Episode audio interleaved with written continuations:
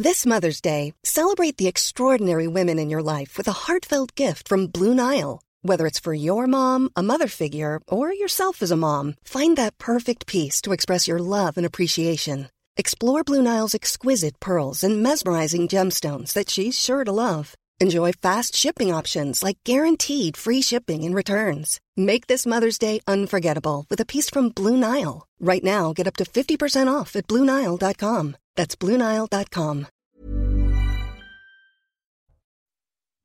Bonsoir à tous, très heureux de vous retrouver comme chaque soir à la même heure pour le coup d'envoi de Soir Info jusqu'à 22h, une émission euh, intégralement euh, consacrée à cette euh, crise du carburant qui pèse sur tous les Français depuis plus de trois semaines maintenant. Le président de la République s'engage ce soir pour un retour à la normale dans les jours qui viennent. On verra évidemment si les paroles sont suivies des faits alors que les Français continuent de souffrir des blocages des différentes raffineries avec des files d'attente interminables et des gens absolument excédé dans les stations-service. Tout cela est donc au programme pendant deux heures, mais avant d'entamer les discussions avec nos invités, le rappel de l'actualité.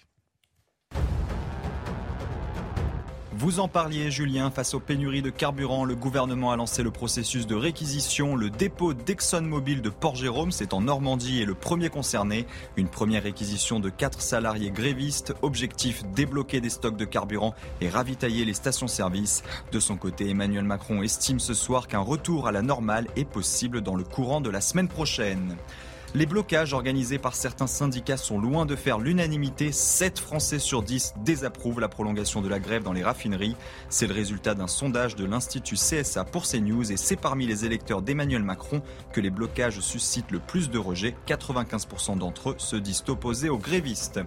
Vladimir Poutine estime que la balle est dans le camp de l'Union européenne quant au lancement des livraisons de gaz russe, des livraisons via le système de gazoduc Nord Stream 2 non affecté par des explosions. À cause de l'offensive contre l'Ukraine, ce tube sous-marin n'a jamais été mis en service. Enfin, l'Ukraine, justement, remercie dans une vidéo la France pour l'envoi d'équipements militaires, musique de Gainsbourg, égérie du charme à la française et coucher de soleil. L'armée ukrainienne a brisé les codes de la communication militaire et de son côté, Emmanuel Macron a promis l'envoi de 6 canons César supplémentaires à Kiev, en plus des 18 déjà livrés. Et pour m'accompagner ce soir autour de la table, Valérie Lecable. Bonsoir, chère Valérie, journaliste, présidente de HK Stratégie. Eric Revel, journaliste. Merci beaucoup d'être présent, tout comme euh, Alexandre Devecchio, rédacteur en chef au Figaro. Karim Abric de la rédaction de CNews nous accompagne comme chaque soir. C'est le cas également d'Yohann Usaï du service politique de CNews. Bonsoir à tous les deux. Dans une dizaine de minutes, on attend Marc Toiti qui va nous rejoindre euh, également, économiste là encore pour euh, éclairer, analyser notre vision sur cette euh, crise énergétique, cette crise des carburants qui euh, se poursuit. Donc, on verra ce que dit Emmanuel Macron ce soir les promesses que fait le chef de l'État. Mais en attendant, les blocages de raffineries font tache d'huile alors que les procédures de réquisition commencent à être lancées. Les négociations avec la CGT Force ouvrière qui a rejoint le mouvement n'aboutissent toujours pas et on se demande jusqu'où ira le bras de fer entre direction, syndicats et puis l'État désormais, car il y a des recours disponibles pour les syndicats afin de faire, euh, afin de faire annuler les réquisitions. Dans ce contexte, à quand une amélioration dans les stations-service C'est la question qu'on se pose. Mais d'abord, regardez cet état des lieux avec Adrien Spiteri. On a tenté de rencontrer plusieurs fois la direction. À Port-Jérôme, les réquisitions commencent. La réquisition d'Elisabeth Borne vient d'être mise en œuvre chez Mobile.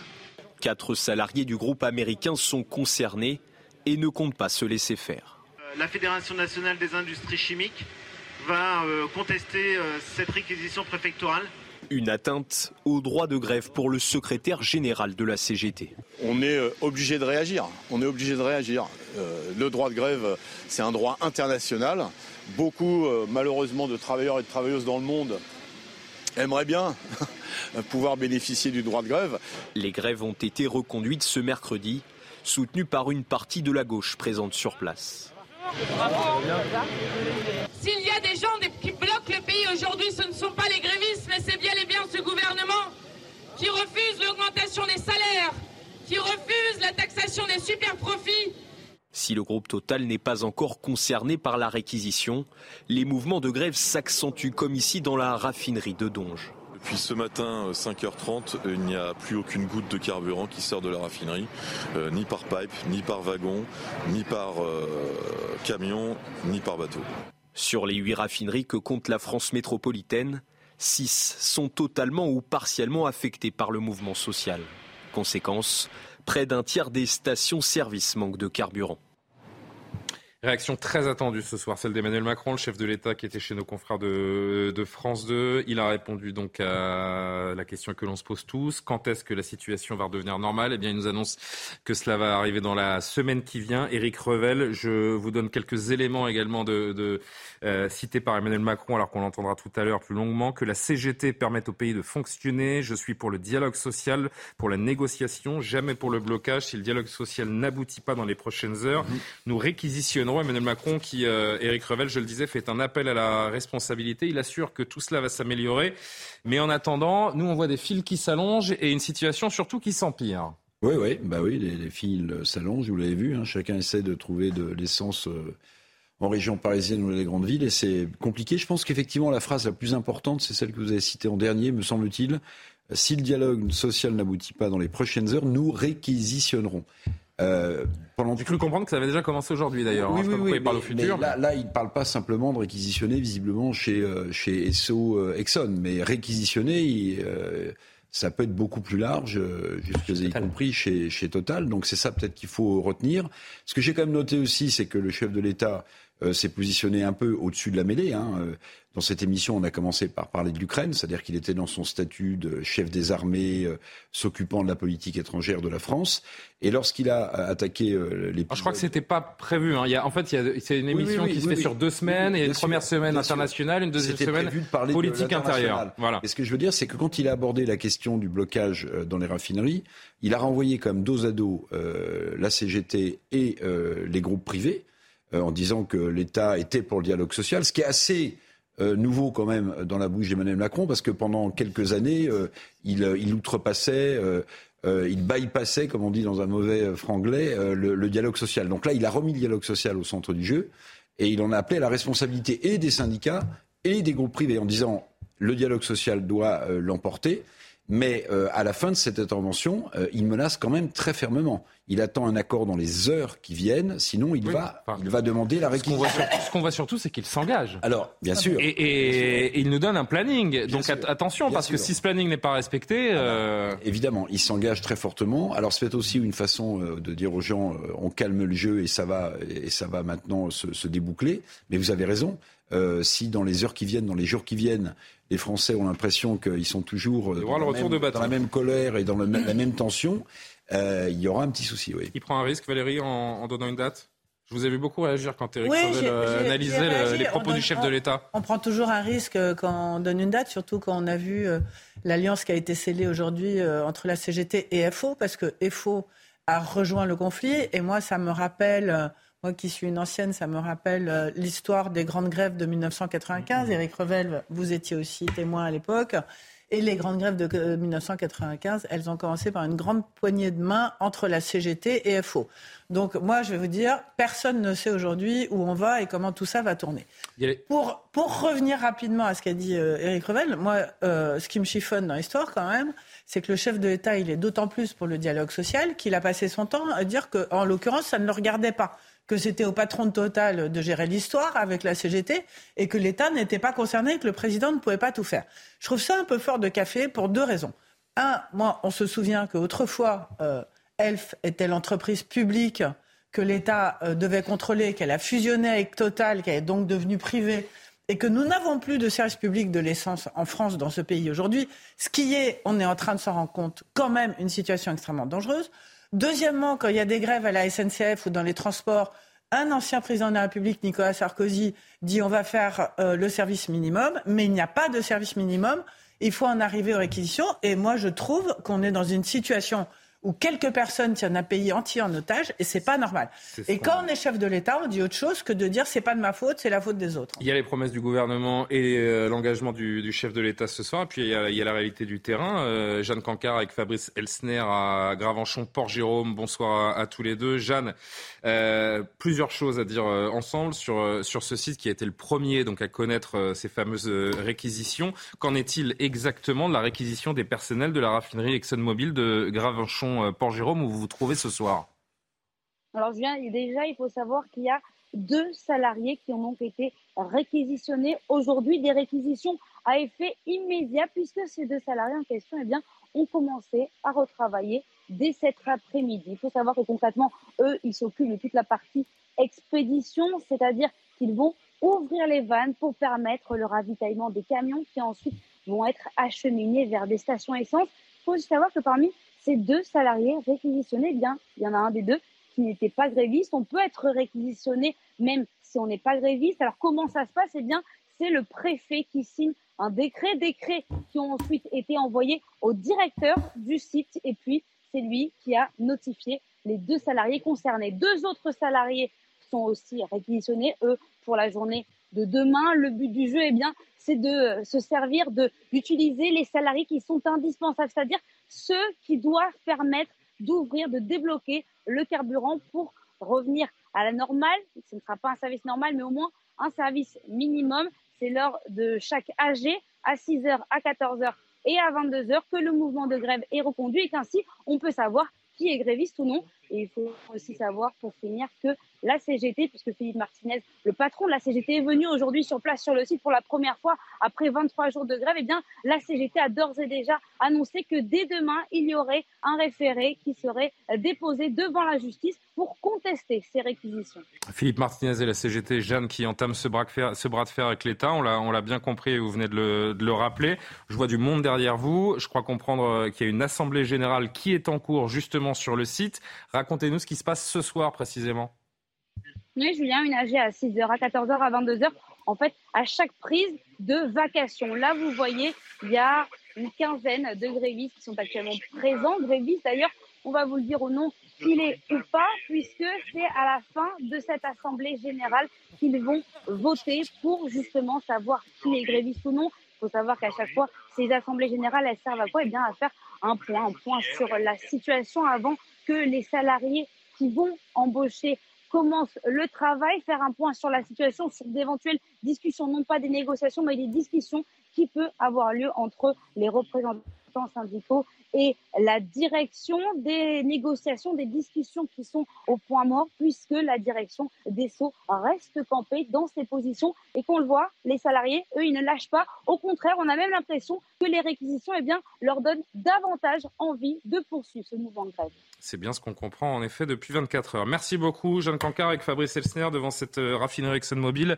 à Port-Jérôme. J'accueille Marc Toiti qui vient de nous rejoindre, économiste. Euh, j'en profite, bonsoir à vous, merci d'être là. J'en profite pour montrer euh, ce, ce, bouquin que, que, vous avez sorti, Reset 2, bienvenue dans le, dans le monde d'après. On va tenter encore une fois avec vous. On est, on est en plein dedans. Euh, juste Alexandre Devecchio, que je voulais interroger juste avant qu'on prenne Jeanne Cancard en, en ligne. Quatre salariés, quatre salariés réquisitionnés après les annonces tonitruante d'Elisabeth Borne hier à l'Assemblée nationale. Euh, ça paraît peu quand même. On a l'impression que c'est vraiment une, une, flamèche qui a allumé le, gouvernement et qu'on est plus sur un écran de fumée qu'autre chose. Oui, tout à fait. Euh, effectivement, moi je pense que Emmanuel Macron, s'il n'a pas d'autres cartes dans son jeu, prend un énorme risque parce que c'est bien de jouer euh, l'autorité et le parti de l'ordre, mais en réalité, si, si c'est pas suivi d'actes euh, fort, eh bien, euh, ça donne l'impression d'un État encore plus impuissant euh, qu'il ne l'est. Donc il y a peut-être d'autres solutions. Moi, je, je pense depuis le début que l'État pourrait appeler Total et qu'il pourrait y avoir des contreparties et qu'il pourrait s'arranger, qu'il pourrait y avoir une forme de négociation. Alors peut-être que le, président est là-dedans, mais ne ne le dit pas. En tout cas, si c'est simplement des annonces tonitruantes, il s'expose vraiment à un revers de médaille important, d'autant plus qu'il y a une à mon avis, moi, euh, une culpabilité. L'engagement est fort. Vous voyez une situation réglée dans une semaine, comme le promet Emmanuel Macron Pour l'instant, non. Et c'est d'autant plus grave qu'il y a eu un retard, moi, je pense, euh, à l'allumage, mais parce que le gouvernement est un peu victime de son, de son idéologie, quelque part. Je pense que les hommes politiques n'avaient pas mesuré à quel point la voiture était importante euh, pour les Français. Je pense qu'ils vivaient dans leur bulle citadine, d'une certaine manière, en se disant qu'on pouvait tous rouler en électrique, en trottinette et en vélo et ils n'ont pas vu la, la déconnexion du réel qui frappe là, encore. Là, ils paient leur déconnexion du, du, du, réel. Donc si à la déconnexion du réel s'ajoute euh, des annonces grandiloquentes suivies d'une impuissance, on serait dans une crise politique grave. On n'y est pas encore. Encore une fois, la, la, la, carte de la négociation est une carte qu'il ne faut pas euh, euh, exclure, d'autant plus que les, les, les, revendications ne me paraissent pas euh, délirantes, et je dis ça sans être simplement particulièrement un, ami de la CGT. Yohann Usaï qui voulait réagir et, je viendrai vers vous, Marc Poitier, ensuite. Simplement, concernant les, réquisitions, il n'a jamais été question de réquisitionner l'ensemble des personnels, parce que je vous rappelle encore une fois que les réquisitions sont strictement encadrées par la loi, et d'ailleurs demain, un juge des référés aura à se prononcer sur la légalité. Yohann, vous avez bien compris ce que je voulais dire. Il y a un symbole quand hier, la première ministre prend la parole à l'Assemblée nationale, annonce des réquisitions, qu'aujourd'hui on voit deux salariés réquisitionnés, et que ça va. En fait, la vérité, c'est que ça ne va absolument rien changer à la situation on se dit qu'on nous prend un petit peu pour des Non, mais où on respecte la loi, où on s'assoit dessus, pardon. Mais quand la première ministre dit on va réquisitionner, oui, on va réquisitionner dans le cadre de la loi. Et la loi dit qu'on peut réquisitionner pour un service minimum. Donc c'est ce qui est en train d'être fait. Service minimum, pardon, il existe déjà. Le... Si on se base vraiment sur le côté légal, la France n'est pas bloquée à 100%. On verra ce que dira le juge demain. Mais moi, il me semble, pardon, que si Emmanuel Macron fait une promesse, c'est-à-dire celle d'un service euh, quasi normal la semaine prochaine, il n'a jamais dit que ce service serait quasi normal parce que la grève prendrait fin. Et il me semble qu'il compte davantage sur le pétrole que nous importons, notamment des Pays-Bas, de Belgique et des États-Unis à un prix plus élevé, c'est vrai, mais que nous, que nous importons en grande quantité et qui alimente progressivement les stations, et qu'il compte également sur le pétrole des stocks stratégiques qui est débloqué massivement depuis plusieurs jours. À aucun moment, il n'a dit que la situation serait normale en raison de l'arrêt de la grève. Ce sont deux choses bien distinctes, à mon sens. Marc Toiti, la France est paralysée à cause d'une situation sociale dans une entreprise. En fait, c'est tout le temps la même chose dans ce pays. Oui, malheureusement, c'est vrai qu'aujourd'hui, je pense qu'on prend des risques énormes. Hein, quand je vois le président qui vient d'annoncer que la semaine prochaine, ça sera, ça sera réglé. On le disait avant que vous arriviez, c'est un engagement risqué. C'est très dangereux parce que si c'est pas le cas, encore une fois, c'est ça le drame, c'est qu'on est dans le déni de réalité permanent. Rappelez-vous, il y a encore quelques mois, on nous disait maintenant, l'inflation, ne vous inquiétez pas, ça va pas durer bien longtemps, on a atteint le pic, tout va bien dans le meilleur des mondes, etc. Depuis 2021, on la voit, l'inflation. Moi, je l'avais annoncé, je suis pas devin. C'est on regarde les indicateurs avancés, euh, et, bien avant la guerre en Ukraine, bien entendu. Donc pourquoi s'obstiner dans ce déni de réalité? Donc là, c'est à peu près la même chose. Euh, on le voit bien aujourd'hui, si on entend les syndicats, parce que malheureusement, c'est eux qui ont, qui ont la main pour le moment. Euh, S'ils ne débloquent pas la situation, eh bien clairement, euh, il faudra, même si on arrête tout demain, si tout va mieux demain, ça prendra peut-être deux semaines est votre... une situation à la normale. Quel est votre avis sur les réquisitions On a l'impression depuis 24 heures qu'en fait c'est tout sauf la solution, que ça, ça a mis le feu aux poudres, que ça a euh, engagé encore un peu plus la détermination de ces syndicats. Moi, ce qui me surprend, c'est qu'on oublie qu'il y a des non-grévistes aussi. C'est ça qui est... Parce que là, en fait, sans réquisitionner les grévistes, on pourrait effectivement peut-être juste leur permettre d'entrer dans les. Je sais que sur deux salariés réquisitionnés à sur, sur deux salariés réquisitionnés à Port-Jérôme, il y en a un non gréviste. Ben, c'est pour ça. C'est une minorité bloque la majorité. C'est pour ça. Sans réquisitionner peut-être les grévistes, on pourrait justement permettre aux non grévistes d'entrer et de faire le, le, boulot le boulot qui s'impose. Alors même si effectivement les, les, grévistes sont toujours à des postes clés, c'est tout le problème qui est là. Euh, donc ça serait peut-être un petit peu compliqué. Mais c'est amusant d'ailleurs de voir que les grévistes euh, les grévistes euh, ont souvent des postes clés. Ces postes clés sont souvent occupés par des personnes syndiquées dans les bons syndicats. Ce qui est incroyable, c'est que ça fait quand même plus de 15 jours que ça dure, euh, si on voit chez, chez, Total, je crois 22 jours, 23 jours ça, chez Exxon. Bon, c'est assez incroyable. On a, on a mis autant de temps à réagir. Donc c'est ça qui est dramatique. Alors, on dit, bien sûr, on dit que l'État ne peut pas tout, c'est sûr. Je vous rappelle quand même, en France, l'État, c'est 60% de dépenses publiques par rapport au PIB, le numéro 1 dans le monde, le numéro 1 mondial des impôts. Donc, euh, justement, on, on attend de l'État qu'il soit un peu stratège, qu'il anticipe effectivement ce qui est en train de se passer. Et là, il y a un manque d'anticipation qui malheureusement fait mal parce que la conséquence, elle est très nette. On le voit déjà, il y a des blocages d'activité, des personnes qui pourront plus aller travailler, donc peut-être demain du chômage technique, etc.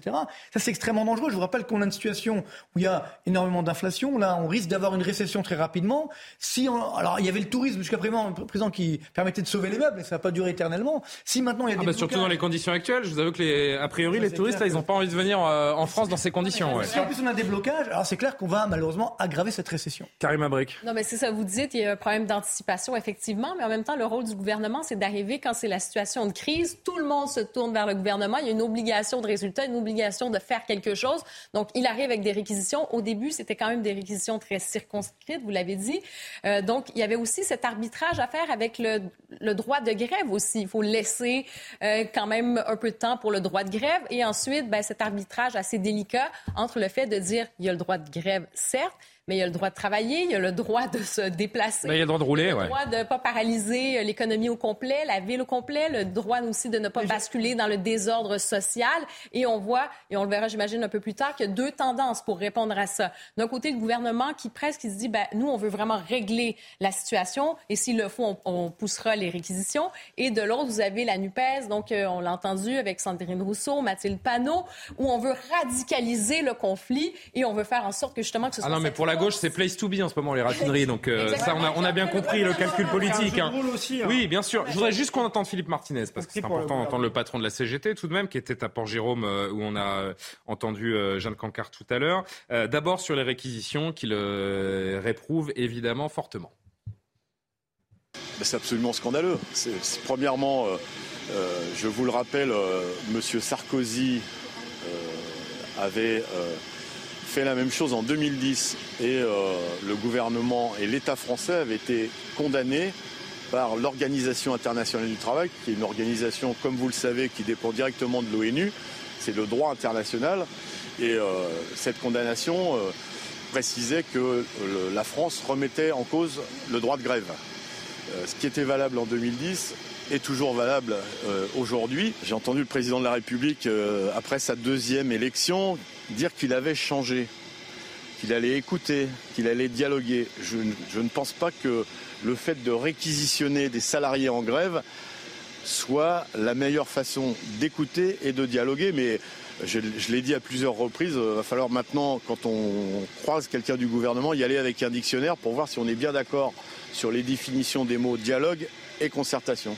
Éric Revel, en fait, la CGT vit l'annonce de ces réquisitions comme une, une déclaration de grève. C'est une atteinte au droit de grève? Bah, écoutez, ça, euh, en référé, on verra ce que les juges en disent, mais c'est l'éternelle question de ce cher et vieux pays. Si vous voulez, c'est la France qui bloque face à la France qui bosse. En fait, c'est ça depuis très longtemps. Parce que pendant ce temps-là, vous avez une activité économique au ralenti. Oui, mais vous avez entendu le président de la République qui a refusé qu'on lui oppose la critique de la non-anticipation. Mmh. Alors, en disant, mais non, on n'avait pas à anticiper. Alors que ce type de conflit existe depuis très longtemps dans notre pays. Alors, si le président de la République refuse qu'on lui dise que le gouvernement ou lui-même ont mal anticipé. Mais vous l'avez souvent entendu dire qu'il se trompait, Emmanuel Macron attendez. Si il refuse qu'on lui oppose le fait qu'il n'ait pas suffisamment anticipé, lui ou sous gouvernement ou sa première ministre, alors il accepterait qu'on lui dise qu'il n'a pas pris au sérieux ce mouvement qu'il n'a pas pris au sérieux ce mouvement. C'est ça la réalité. C'est-à-dire que ils ont sans doute. Ils l'ont pris au sérieux quand ils ont vu les images de file d'attente à la télévision. La déclaration d'Olivier Véran il y a encore dix jours. Il n'y avait pas de pénurie euh, en France. Tout allait rentrer euh, dans l'ordre. Il n'y avait pas de pénurie de masques en mars 2020 non plus. Anticipé, ça veut dire qu'ils n'ont pas pris au sérieux. Mais il y a un autre sujet qui a été abordé. Alors je voudrais pas. Euh, être trop pessimiste. Il y a la question du nucléaire. Bon, le président de la République, comme d'habitude, refuse tout mea culpa concernant le désinvestissement qu'il a consenti au nucléaire au début de son quinquennat. Ça, il n'en parle jamais. La grève démarre dans les centrales. Mais vous avez vu que la grève démarre dans les centrales nucléaires. Ce qui veut dire que la maintenance d'un certain nombre de euh, réacteurs qui nous manquent aujourd'hui pour avoir un approvisionnement en électricité risque de se prolonger. Et il y avait un très bon papier dans les échos il y a 4 jours, 5 jours, qui disait qu'en réalité, avant même ce début de grève dans le secteur nucléaire, qu'en réalité, on avait déjà beaucoup de retard pour la remise en route des réacteurs qui sont en maintenance. Qui sont en maintenance. Ça veut dire que derrière la question du, du gazole et de l'essence, on va peut-être, mon cher Julien, mais je ne suis pas non plus un devin, on va peut-être se trouver dans une situation... je vous écoute là, j'ai envie de partir en courant. en fait. j'ai envie de m'en aller. Parce que le sujet a été abordé, parce que le sujet a été abordé, le président. Mais bien sûr, bien sûr, très bien renseigné, très au fait des dossiers, a fait mine de dire, mais non, euh, le, plan de charge de, maintenance des réacteurs, il, est suivi comme il se faut, sauf que c'est pas tout à fait juste, et que deuxièmement, la possibilité que des salariés d'EDF qui maintiennent, enfin qui sont chargés de réparer, de, enfin qui sont chargés de faire la maintenance de ces réacteurs, rentrent à leur tour euh, en grève, n'est pas quelque chose qu'il faut balayer d'un revers de main. Donc on pourrait peut-être conseiller gentiment au gouvernement d'anticiper ce sujet sur le nucléaire et sur nos centrales. c'est vrai qu'il y a un risque d'enlisement, clairement, de, de tache d'huile, parce que là c'est un peu ce que cherche, j'imagine, la, NUPES, la CGT, que ça, ça fasse tache d'huile, d'où l'enjeu de, euh, de, de, circonscrire assez rapidement ce, ce, ce problème-là. Mais euh, sur le, effectivement le nucléaire, n'oublions pas qu'on n'en parle plus trop, mais non, il y a, euh, si on n'a pas effectivement le nucléaire qui, qui se recharge, entre guillemets, bon, on va avoir ces problèmes d'approvisionnement, de prix du gaz qui vont... Et une crise peut-être encore plus grande qui s'annonce devant nous. C'est extrêmement dangereux. On doit marquer une pause. Juste, vous voulez dire un mot rapide, Simplement rapidement pour dire effectivement, quand on entend les propos de M. Martinez, qu'on a bien compris qu'avec cette réquisition, le gouvernement avait transformé cette espèce de guerre sociale en une guerre politique. Et donc, comme c'est devenu une guerre politique, nécessairement, il y aura un perdant. Philippe Martinez est tenté d'aller jusqu'au bout parce qu'il sait qu'il va bientôt partir. Il veut une revanche sur le gouvernement parce qu'il a été très mal considéré au premier. Il y a quelque chose de personnel aussi là-dedans qui est très mal considéré au premier quinquennat d'Emmanuel Macron. Il a été très mal considéré au moment de la crise des Gilets jaunes. Donc, dans cette guerre politique, il veut une revanche et c'est pour ça qu'il est maintenant jusqu'au boutiste. Qu'est-ce qui va bien en France en ce moment?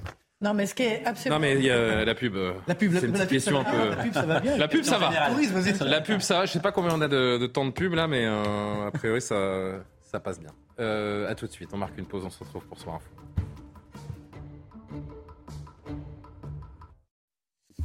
22h31 sur l'antenne de CNews. Les discussions de Soir Info reviennent juste après le rappel de l'actualité. Mathieu Devez. Face à la réquisition des salariés indispensables au fonctionnement des dépôts de carburant, Philippe Martinez dénonce une décision scandaleuse. Le leader de la CGT annonce le dépôt d'un référé demain pour s'y opposer. Il est venu aujourd'hui en soutien des salariés d'ExxonMobil à Notre-Dame de Gravenchon en Seine-Maritime. La grève se poursuit, y compris chez Total Energy, faute d'avancer sur les négociations salariales. L'Ukraine annonce la reprise de cinq localités dans la région de Kherson, une région que Moscou affirme avoir annexée et où l'Ukraine mène une contre-offensive. Et dans ce contexte, une nouvelle frappe russe a provoqué la mort d'au moins sept personnes sur un marché. Alain Robert, dit l'homme araignée ou le Spider-Man français, escalade la tour Montparnasse et par, par ce geste, il veut sensibiliser à la crise du carburant et de l'énergie. Le soixantenaire avait déjà escaladé la tour Total Energy le mois dernier. C'était contre le réchauffement climatique. Oui, très bonne remarque d'Alexandre Devecchio, ça donne le vertige. Je vous confirme, Alexandre Devecchio, toujours présente comme Valérie Lecable, Eric Revel, Marc Touati, Karim Abric et euh, Johan Usaï. Euh, les propos d'Emmanuel Macron ce soir sont importants car le chef de l'État s'engage. La situation va revenir à la normale dans la semaine qui euh, viendra, nous dit le chef de l'État. Nous, ce que l'on constate, c'est que les raffineries continuent de faire grève, que le mouvement s'étend à, Force ouvrière qui s'associe donc à la, CGT, que les assemblées générales reconduisent euh, les grèves. Et d'ailleurs, on va aller dans une station-service rejoindre Solène Boulan. Vous êtes précisément à Drancy, chère Solène. Euh, quelle est la situation autour de vous? Les annonces sont faites par le président de la République, les réquisitions ont commencé, mais la galère continue. Alors Julien, je me permets juste de vous corriger, nous sommes porte d'Aubervilliers, nous sommes passés euh, par Dancy euh, tout à l'heure, mais la station était malheureusement fermée. Ici, elle est bien ouverte. Et ce qui nous a frappé en arrivant, c'est cette voiture qui était directement eh bien, arrêtée sur le périphérique. Un homme en est sorti, bidon d'essence à la main. Il était donc euh, visiblement en panne. Ici, il faut patienter environ 45 minutes avant de pouvoir accéder à la pompe. Et malgré quelques coups de klaxon dans la file d'attente, les utilisateurs sont plutôt euh, civilisés, justement. On en a interrogé euh, quelques-uns tout à l'heure avec Olivier Gangloff et on propose de, les, de, les écouter. Pardon. C'est des camions qui consomment énormément. C'est des camions qui consomment énormément et en même temps, si on doit mettre le chauffage à l'arrière, ça, tire encore plus sur le carburant. Donc, euh, on est obligé pour les collègues le lendemain aussi de mettre le carburant parce que la journée, c'est impossible quasiment. Tous les jours, c'est insoutenable. Moi, je suis dans la pommerie, dans la serrurerie. Euh, aller sur des chantiers, c'est très très relou, sans mentir. Nos clients, ils sont très mécontents parce qu'on décale les rendez-vous et ça va pas du tout. On perd beaucoup de clients dans la journée. J'ai réduit à 70% euh, du boulot. Je vais faire comment?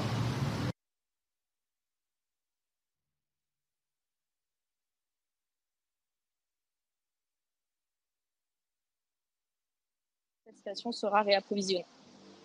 Ah voilà, on n'a pas tout entendu pour être honnête sur la fin de votre intervention, euh, chère Solène, euh, parce qu'il y avait un, petit problème de son, mais on a bien entendu les gens que vous avez interrogés et on va vous retrouver évidemment euh, tout à l'heure pour un, pour un nouveau point sur la situation. Merci Olivier Gangloff qui, euh, qui vous accompagne. C'est toujours aussi compliqué pour les gens, on le voit. Alors c'est évidemment c'est un petit peu redondant parce que ça fait 3-4 jours qu'on est devant les stations-service et qu'on entend la même chose de la part de, ces Français, mais on se rend compte que c'est de plus en plus crispé. Et ce qui est gênant, c'est que ça n'émeut pas les grévistes puisque la grève est reconduite. Écoutez, je me demande si on n'est pas un point de bascule là dans l'opinion, parce qu'on a vu, vous n'avez pas forcément montré les images, mais il y a des gens qui commencent à se taper dessus. Euh, qui hurlent contre les autres, qui ont doublé la queue, une femme qui s'est fait jeter euh, contre une voiture, euh, etc. Et moi, Il y a des stations euh, clandestines aussi. Discuter bêtement. ouvertes par des gens peu scrupuleux. Et, les, je crois sincèrement, les gens, ils font le bilan d'Emmanuel Macron dans leur tête. Ils disent, alors au début, ça a été à peu près. Il y a eu Benalla, mais ça les a pas trop dérangés. Après, il y a eu les Gilets jaunes. Il était là depuis quoi, un an à peine.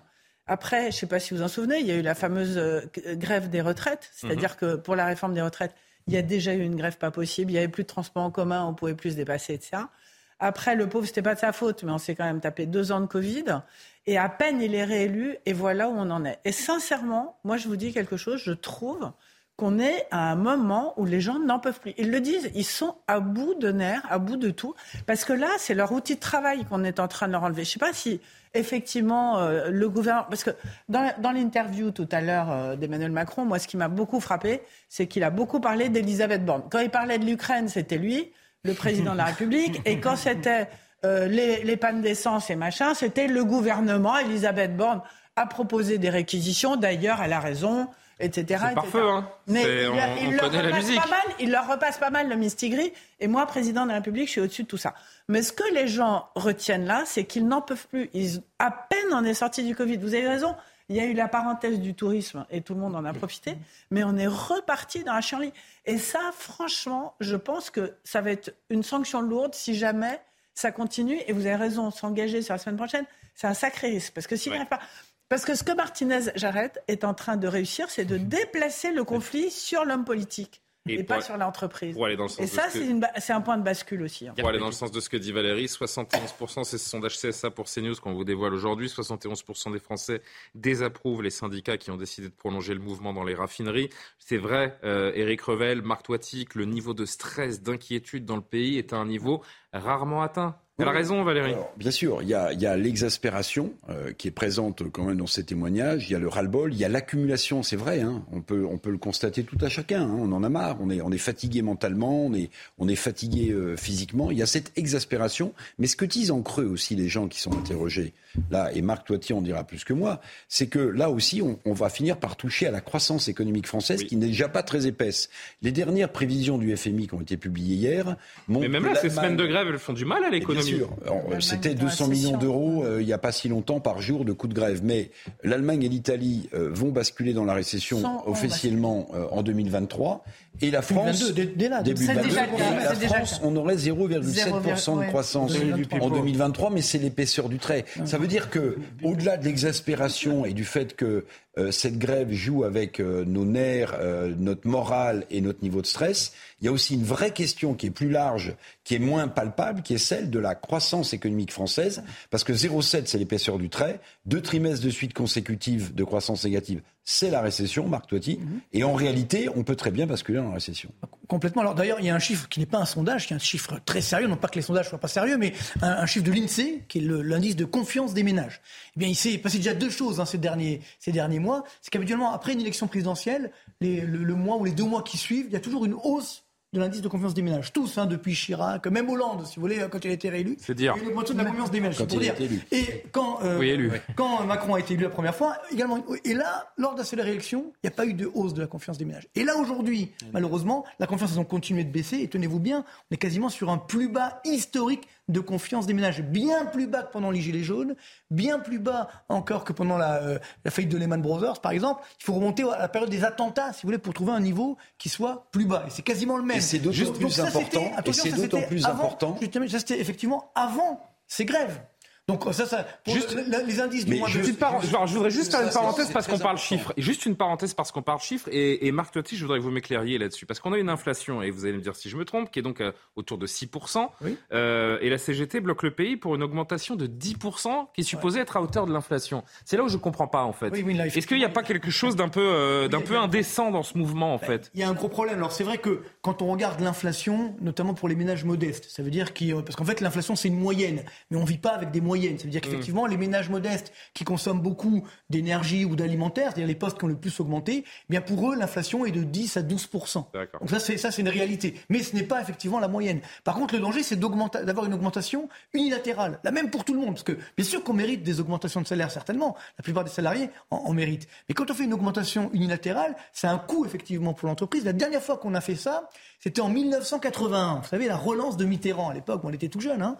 Euh, Peut-être certains n'étaient même pas nés, je sais pas. Mais, mais donc, On dira pas. on ne dira pas. Et donc, ce qui veut dire que euh, à l'époque, tenez-vous bien, en quelques mois, l'inflation française a augmenté à 14,5%, ce qui est un record historique. Donc c'est ça qu'évidemment, c'est dur à comprendre, mais si jamais on impose une hausse des salaires, inévitablement, l'inflation va encore plus augmenter. Au moment où nous parlons, les, les, les coûts, ce qu'on appelle les coûts de production que payent les entreprises, tenez-vous bien, augmentent de 27%. Mais pour l'instant, il s'agit de en Total, France. il ne s'agit pas de toutes les entreprises. Oui, mais le problème, c'est que ça va faire tâche d'huile. Parce que Oui. si, on, si on donne 10% Total, bah après, on va dire bah, pourquoi pas. Vous avez donné 10% Ah, aux mais grévistes des centrales nucléaires. frappage d'huile, parce que Et vous quand vous avez la gauche qui appelle à une grève générale, Mais Vous savez Alors- quoi qu'hélas, toutes les entreprises ne peuvent pas augmenter leurs leur, leur, leurs salariés, donc ça, fera pas tâche ça, il d'huile. faut l'expliquer. C'est-à-dire que oui, en fait, c'est la grève qui peut faire tâche d'huile, La Alexandre. grève peut faire tâche d'huile, mais N'oublions pas pas que le- 4, parce que problème c'est qu'on parle voilà, des grandes entreprises qui font des profits, mais 98% des entreprises françaises ont moins de 10 salariés. Et pour elles, elles ne Oui. font pas des profits mirobolants. Bien sûr. Donc, C'est ça le drame aujourd'hui, c'est qu'on on est en train de faire de l'amalgame. C'est que le petit patron, il pourra jamais augmenter de on n'a pas assez 10%. culture économique Après, pour on- mettre- Total, il paye déjà Alors, juste Karima qui, qui est... Il ne faut pas oublier. Karima mot. Mais je pense que partout, c'est le regard qu'on a aussi euh, envers ces entreprises de, de super profits, donc qui sont milliardaires. Et également, quand on regarde au, au cours de la dernière année, avec bon, ce qui se passe en Ukraine, avec l'augmentation des prix euh, de- du carburant en général. Écoutez, pour ce qui est de Total Énergie, on parle d'à peu près 18 milliards. Et sinon, vous me direz pour les chiffres, le bénéfice net, euh, Oui, sur le premier trimestre. à Oui. peu- Alors attention, parce que. c'est autour de 5 milliards là-dessus. Non, disons que 80% de ces. Ça, il faut, il faut le dire, parce que 80% de ces profits sont faits à l'étranger, ils ne sont pas faits en France. OK, mais que ce soit fait à l'étranger Et ou en pas, France, ça Total reste- perd de l'argent. Non, mais- d'ailleurs, OK, il faut mais le on- aussi. on ne l'aura pas pour eux non plus. Là. Il faut, faut pas exagérer. Non, non, ce que je veux dire, c'est que, ce bon. la perception C'est pas des en gens, France qu'ils gagnent la de l'argent, perception, la perception des gens à l'égard de ces entreprises est quand même assez sévère. Et on se dit, bon, écoutez, si eux ne peuvent pas faire euh, un effort là-dessus, qui veulent faire en effet? Donc il y a ça. Donc il y a vraiment cette responsabilité. Et d'ailleurs, en ce moment, qui sont les grands absents dans le débat? Donc il y a bien sûr les syndicats, il y a le gouvernement. Mais on n'entend pas du tout parler, justement, de Total et tout ça. Ils se cachent aussi. Les oppositions sont très vagues. Enfin, On ne les voit pas. Ah, vous avez la NUPES qui a passé est- dans les raffineries, mais, euh, Non, mais mais il y a sinon, l'opposition juste caricaturale de la NUPES. Non, mais on parle pas. On parlait, je voudrais juste qu'on avance parce qu'on évoquait, Valérie, s'il vous plaît, on, évoquait l'éventualité d'une grève euh, tache d'huile. Mais c'est exactement ce que veut la CGT, en fait. Et c'est ce qu'a rappelé Philippe Martinez euh, tout à l'heure sur le site de Port-Jérôme. Écoutez-le. Nous appelons d'ailleurs les salariés des autres professions, ceux qui sont déjà en grève à continuer sur les augmentations euh, de salaire et ceux qui n'y sont pas encore et qui euh, sont dans la même situation bah, à se mettre en grève et amplifier les mobilisations euh, euh, dans les prochains jours.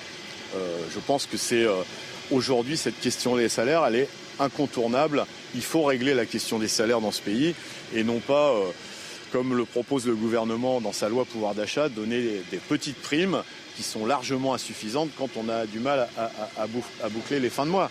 Donc oui, il faut que euh, le mouvement s'amplifie, évidemment, euh, non seulement en soutien avec euh, nos, camarades de, de- de- des raffineries, mais au-delà, dans l'ensemble des professions. Et, vous l'avez noté par exemple, dans les centrales nucléaires, ceux qui sont chargés de la maintenance ont, commencé des roulements de grève sur la question des salaires aussi.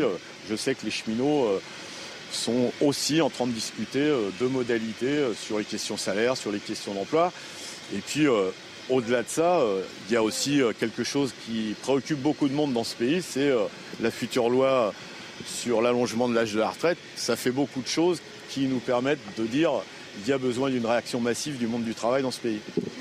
Vous vouliez votre rentrée sociale explosive Eh bien, vous avez un beau paquet cadeau euh, donné par euh, Philippe Martinez. C'est la revanche de la CGT. Mais totalement. Euh, c'est ce que ça, ça- ça a été dit. euh, ils ont perdu euh, énormément tout leur combat. Ces dernières années, y compris sur la réforme des retraites. Ensuite, c'est le Covid qui leur a permis euh, euh, finalement d'avoir de, euh, un sursis. et là, effectivement, ils tiennent leur revanche. Alors c'est vrai que ça rappelle 95 à une différence près, c'est qu'à l'époque, les syndicats étaient populaires.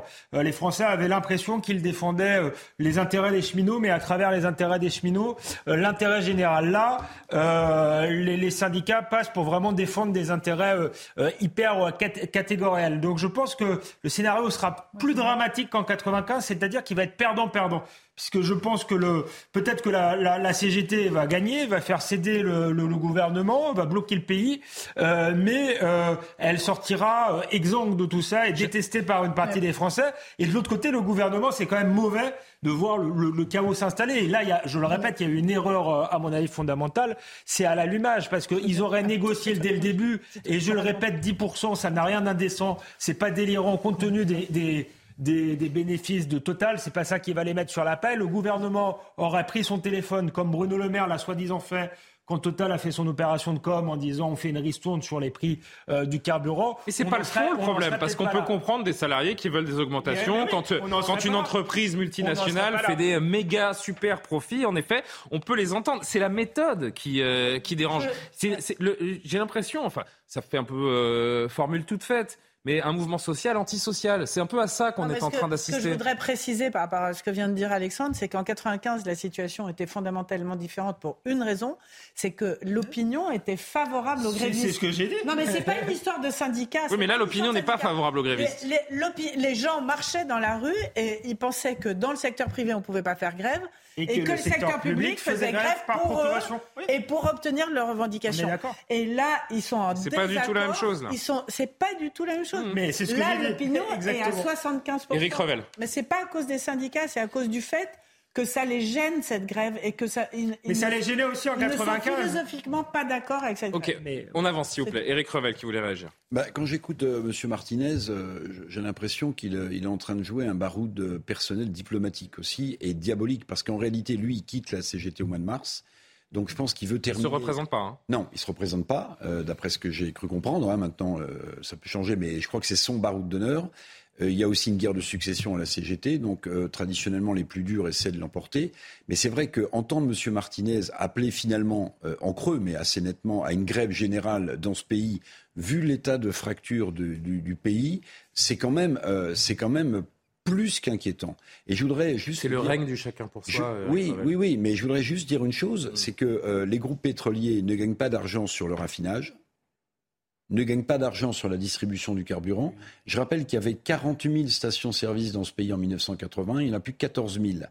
Euh, c'est presque devenu une délégation de service public. La enfin, vous n'allez pas nous faire pleurer sur les compagnies ah, mais attendez, c'est ça que je vais vous dire. Je vais vous dire où ils gagnent leurs milliards. C'est sur l'exploration et sur la production. Mais les ouvriers qui travaillent sur les plateformes, qui eux pourraient dire mais c'est grâce à nous que, Total empoche des, des, milliards et des milliards. Eux ils sont pas, tout à Fait vrai. Ils sont pas en grève pour l'instant. C'est ceux du raffinage ou, euh, qui, qui, qui, le sont. Et puis pardon, mais il y a, y a des gens qu'on n'entend jamais dans ce pays. Jamais. Cette France silencieuse qui travaillent dur, qui a des, ce qu'on appelle les bas salaires, c'est-à-dire des gens qui gagnent un peu plus que le SMIC et qui voient régulièrement l'indexation du SMIC rattraper leur propre salaire bas et l'inflation grignoter ce qui leur reste de pouvoir d'achat. Et ces gens-là essaient d'aller bosser en voiture. Et ces gens-là, ils souffrent, ils font la queue et on parle de justice sociale. Eh bien, je pense qu'on a un problème de définition dans ce pays. Mais ce sont les, c'est, cette France périphérique que vous décrivez, cette France des gilets jaunes qui est en train de trinquer.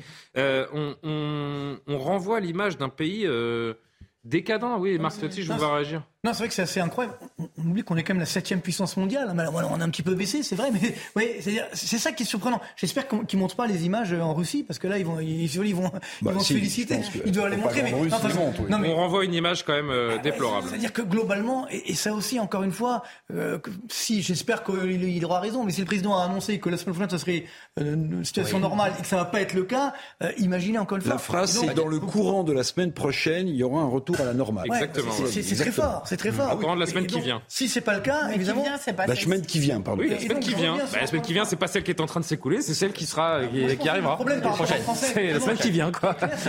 On a aussi le problème du, euh, syndrome du, coronavirus, c'est-à-dire que du fameux quoi qu'il en coûte. C'est-à-dire que public pendant ce coronavirus, il y a 550 milliards d'euros qui sont arrivés comme ça, qui sont tombés du ciel, hein, l'argent magique. Alors avant, c'était financé par la Banque Centrale Européenne, c'est ce qu'on appelle la planche à billets. D'ailleurs, c'est ça qui a fait en partie l'inflation. Maintenant, ce n'est plus le cas. Donc ça aussi, mmh. on n'en parle pas, mais c'est pour beaucoup de ménages, il faut savoir qu'aujourd'hui, quand l'État s'endette, mais il doit payer le prix fort. Aujourd'hui, les taux d'intérêt de la dette publique sont à, 3%, donc ce qui veut dire que ça, va, ça augmente les taux d'intérêt que les ménages payent, que les entreprises payent. Donc c'est la triple peine. On a l'inflation, la récession, les taux d'intérêt qui augmentent. Donc c'est ça le, danger, comme le disait bien Eric, c'est que c'est cette classe moyenne qui est en train de malheureusement de, tomber. C'est ça qui est extrêmement dangereux. La force d'une économie. Et dans un silence assourdissant. C'est sa classe moyenne. Parce que personne ne s'en occupe. Mais en fait, il faut, mais ce, dont on se rend compte ces derniers jours, ce dont on se rend compte ces derniers jours, c'est que le mouvement social à l'ancienne c'est plus possible. En fait, il faut réinventer la façon de, faire grève. On peut plus procéder comme ça dans, dans ce pays. On se rend compte qu'il y a un vrai sujet sur les services minimums euh, également et que le pays n'est pas à la hauteur. Non, mais après, il faut peut-être légiférer effectivement et réfléchir à ce qui est un service d'utilité publique, etc. Est-ce que la distribution de carburant en, en fait priori, oui. me semble-t-il partie Mais là, à l'évidence, ça n'est pas le cas pour l'instant. Euh, je, je, voulais revenir sur l'image que renvoie la France, etc. C'est vrai qu'il y a une culture de la grève en France. La, la CGT est prête à démarrer une grève à la moindre occasion. On a même l'impression qu'elle attend que ça, qu'au début d'une grève, finalement, Philippe Martinez est tout heureux, tout guiré. Ah, on va commencer une grève, chic, jusqu'où est-ce qu'on va aller? Il y a un peu de ça en France, on va pas se mentir, c'est la réalité.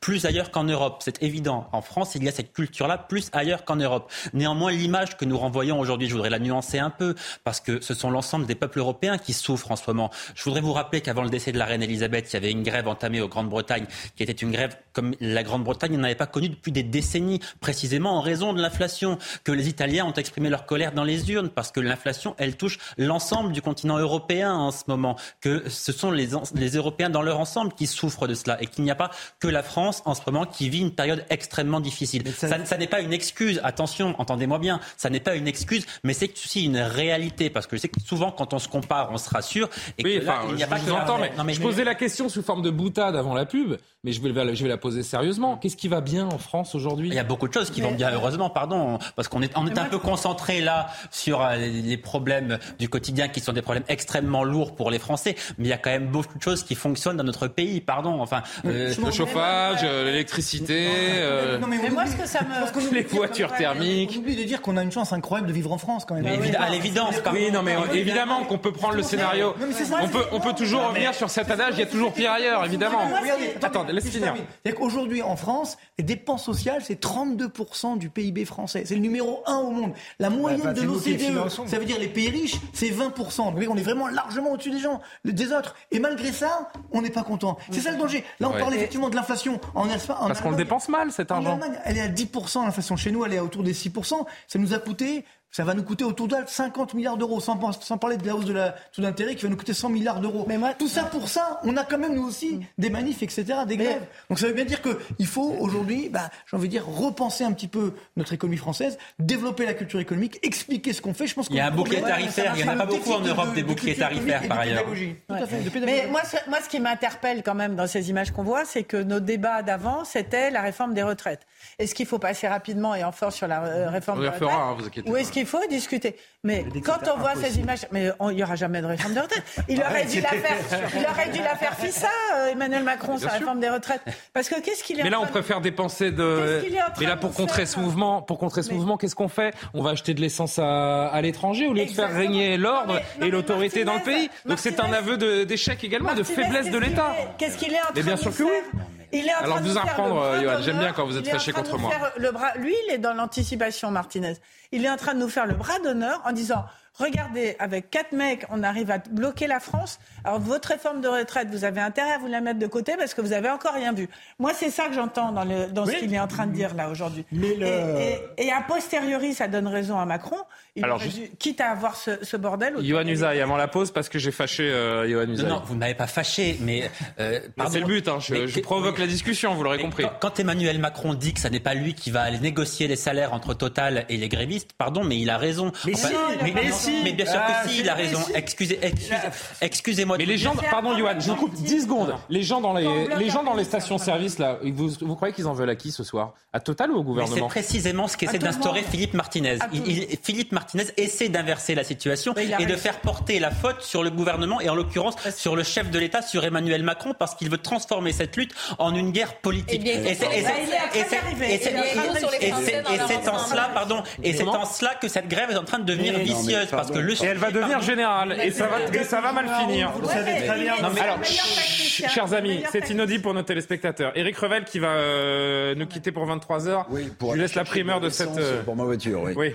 Euh, je vais faire la queue. Mais euh, Bah, on se retrouve à 4h du matin le- alors. Le chef de l'État, il, il est rentré dans la mêlée d'une certaine manière ce soir, puisqu'il donne un engagement, il prend un engagement que la semaine prochaine, les choses reviendront à la normale. Donc, pardon, mais en entrant avec cette phrase dans le conflit, il s'engage.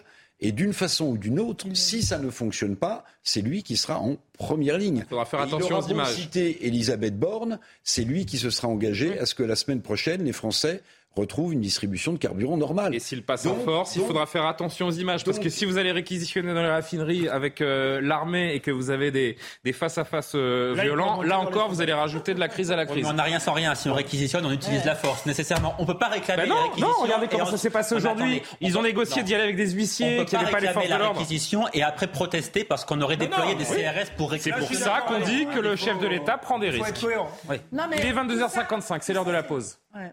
Valérie, vous continuerez Non, pendant la pub. C'est une question de tactique et que mais pour attendez, je- la CGT se débrouille très bien dans cette tactique. Oui, enfin, euh, oui, c'est débrouille très bien au détriment de, Au de détriment beaucoup. de tout le monde. Euh, qui reste avec nous là dans cette euh, non non non non j'ai d'autres invités qui, euh, qui arrivent Marc Totti vous restez dans de ce côté-là vous restez en fait il y a qu'Eric Revel qui Oui, nous oui, euh, ouais, qui nous je vous fais signe si je trouve du carburant. ouais mais vous faites nous faites un petit appel euh, FaceTime et on vous prendra à l'antenne avec la avec la pompe J'espère que ça se passera bien. allez la pause on se retrouve tout de qu'il est à suite vélo, il a plus de Ouais, voiture. très belle écharpe hein. n'hésitez pas à partir alors qu'on n'est pas encore euh, sorti de l'antenne mais non mais il n'y a pas de souci Je peux pas perdre ma place. la pompe n'attend pas allez-y De retour sur le plateau de Soir Info. L'actualité, Mathieu Devez, et on se retourne pour qu'on on se retrouve. On se retourne pas. On reste face à la caméra. Et euh, à tout de suite. Donc la- l'actualité, Mathieu Devez.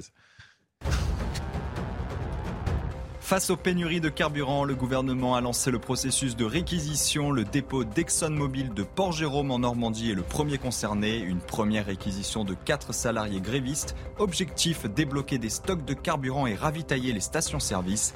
De son côté, Emmanuel Macron estime qu'un retour à la normale est possible dans le courant de la semaine prochaine. Plus de 300 000 volailles d'élevage ont été abattues depuis le 1er août. Il s'agit là d'endiguer une reprise exceptionnellement précoce de la grippe aviaire. La plupart des cas confirmés se situent dans le nord-ouest de la France et notamment dans les Pays de la Loire, en Bretagne et en Normandie. L'Ukraine remercie dans une vidéo la France pour l'envoi d'équipements militaires. Musique de Gainsbourg, égérie du charme à la française et coucher de soleil, l'armée ukrainienne a brisé les codes de la communication militaire. Et de son côté, Emmanuel Macron a promis l'envoi de 6 canons César supplémentaires à Kiev, en plus des 18 déjà livrés. Enfin, l'Union européenne s'accorde pour sanctionner les responsables de la répression des manifestations en Iran. Des manifestations déclenchées par la mort de Massa Amini, une Iranienne de 22 ans, décédée trois jours après son arrestation par la police des mœurs pour un voile mal porté. Il n'y a que ça qui peut les sauver, mais bon, j'espère pas Il qu'ils nous enfermerait. Nous, nous sommes toujours en compagnie de Johan Usaï, Valérie Lecable, Karim Abric, Alexandre Devecchio, Marc Toiti, Jean-Sébastien Ferjou vient de nous rejoindre, patron de la publication d'Atlantico. Bonsoir, cher euh, Jean-Sébastien. On poursuit notre euh, conversation, notre analyse de la situation autour de la crise des carburants. La situation ne s'améliore pas sur le fond de cette euh, crise de, de l'essence, précisément, malgré les menaces de réquisition du gouvernement. La grève est massivement reconduite dans les différents dépôts et raffineries toujours bloqués. Et pourtant, le chef de l'État promet, un retour à la normale dans le courant de la semaine qui vient. C'était chez nos confrères de France Télévisions ce soir. Écoutez-le. Il sera euh, dans le courant de la semaine qui vient. Pourquoi? D'abord, je vais être très clair. Ceci n'a rien à voir avec la guerre. Rien. Il s'agit de conflits sociaux dans deux entreprises, et ce Exxon et Total, qui ont fait des profits importants, parce que le contexte est bon pour ces entreprises, qui ont beaucoup distribué à leurs actionnaires et qui ont beaucoup, euh, qui, qui ont des négociations en cours, mais où il y a eu euh, des débats salariaux. Et ils ont tardé. Quand je regarde ESSO, ils ont obtenu ces derniers jours un accord majoritaire avec les syndicats les plus réformistes, et je les en remercie collectivement, qui a contribué à ce qu'il y ait un partage de la valeur euh, qui a été créé. Hmm et qui a conduit à ce que les syndicats majoritaires signent. Il y a d'autres syndicats qui ont refusé, qui ont dit on va quand même bloquer. De manière logique, sur certains sites, Port-Jérôme, pour ne citer que celui-ci, la Première ministre a pris une décision de réquisition. Il fallait le faire parce qu'on ne peut pas laisser le pays bloqué parce qu'il y a quelques personnes qui veulent aller encore plus loin. On ne peut pas accepter cette situation du pays. Ensuite, les négociations, enfin, ont été entamées chez Total. Et je remercie toutes celles et ceux qui y ont contribué ces derniers jours et ces dernières heures. Au moment où je vous parle, je comprends qu'il y a des discussions bilatérales qui sont là. moi, ce que je veux, c'est que dans les prochaines heures, ils puissent trouver un accord. Quand il y a une entreprise, cette entreprise, elle a des dirigeants, elle a des salariés, elle a des actionnaires. Et il y a un dialogue avec les actionnaires, il y a un dialogue social. Ce dialogue social, il doit vivre.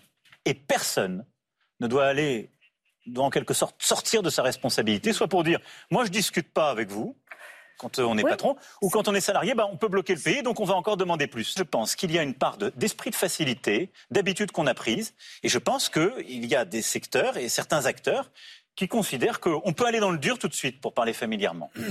Yohann Usaï, Emmanuel Macron assure donc que cela va s'améliorer dans les prochains jours. C'est quand même difficile à croire quand on voit ces files d'attente qui s'allongent, ces grèves qui sont reconduites dans les raffineries et les dépôts de carburant. Oui, c'est vrai qu'aujourd'hui, avec ces images, on se dit comment est-ce que euh, on va pouvoir retrouver une situation normale dans, dans plus ou moins sept jours en réalité. Alors c'est une promesse qui est importante évidemment parce que les millions de Français qui en ce moment galèrent parce qu'il n'y a pas d'autre mot et font des heures de queue pour remplir leur réservoir, effectivement, attendent beaucoup cette promesse, d'autant plus qu'il y a une date importante et le gouvernement l'a nécessairement en tête, c'est que le 22 octobre, c'est-à-dire précisément dans 10 jours, vacances. Euh, vacances. de la Toussaint, et que euh, là encore des millions de Français aimeraient bien pouvoir prendre leur voiture pour partir en vacances. Donc vous imaginez bien que tout cela peut quand même créer une situation où si cette promesse n'était pas tenue, le mécontentement, le mécontentement serait encore plus important. Alors euh, Emmanuel Macron peut-être compte-t-il sur la levée de la grève pour progressivement revenir à la normale, même si en une semaine, pas la direction prennent les syndicats. Même si hein. en une semaine, quoi qu'il arrive, ça ne suffira pas pour revenir à la normale. Il compte, j'imagine, sur les stocks stratégiques de l'État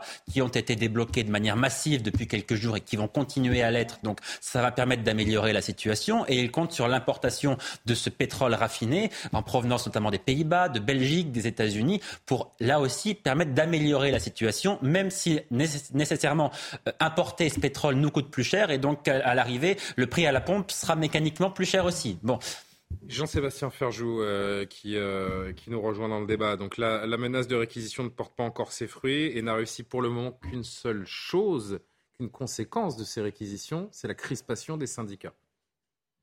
Oui, mais elle était nécessaire malgré tout, en tout cas l'annonce pour les Français, parce qu'il y a quand même un enjeu profondément psychologique aussi euh, à la gestion d'une crise de cet ordre-là. Donc je pense qu'il était nécessaire que le gouvernement fasse cette annonce-là. Après, il est quasi impossible. qu'ils ont apaisé qui que ce soit depuis hier avec euh, les, déclarations de réquisition. Pardon, mais... Non, mais il est quasi impossible, pris dans l'autre sens, que nous soyons de retour à la normale dans sept jours. Peut-être que le moment le plus aigu de la crise dans un scénario... Pourquoi il prend un tel risque à dire ça?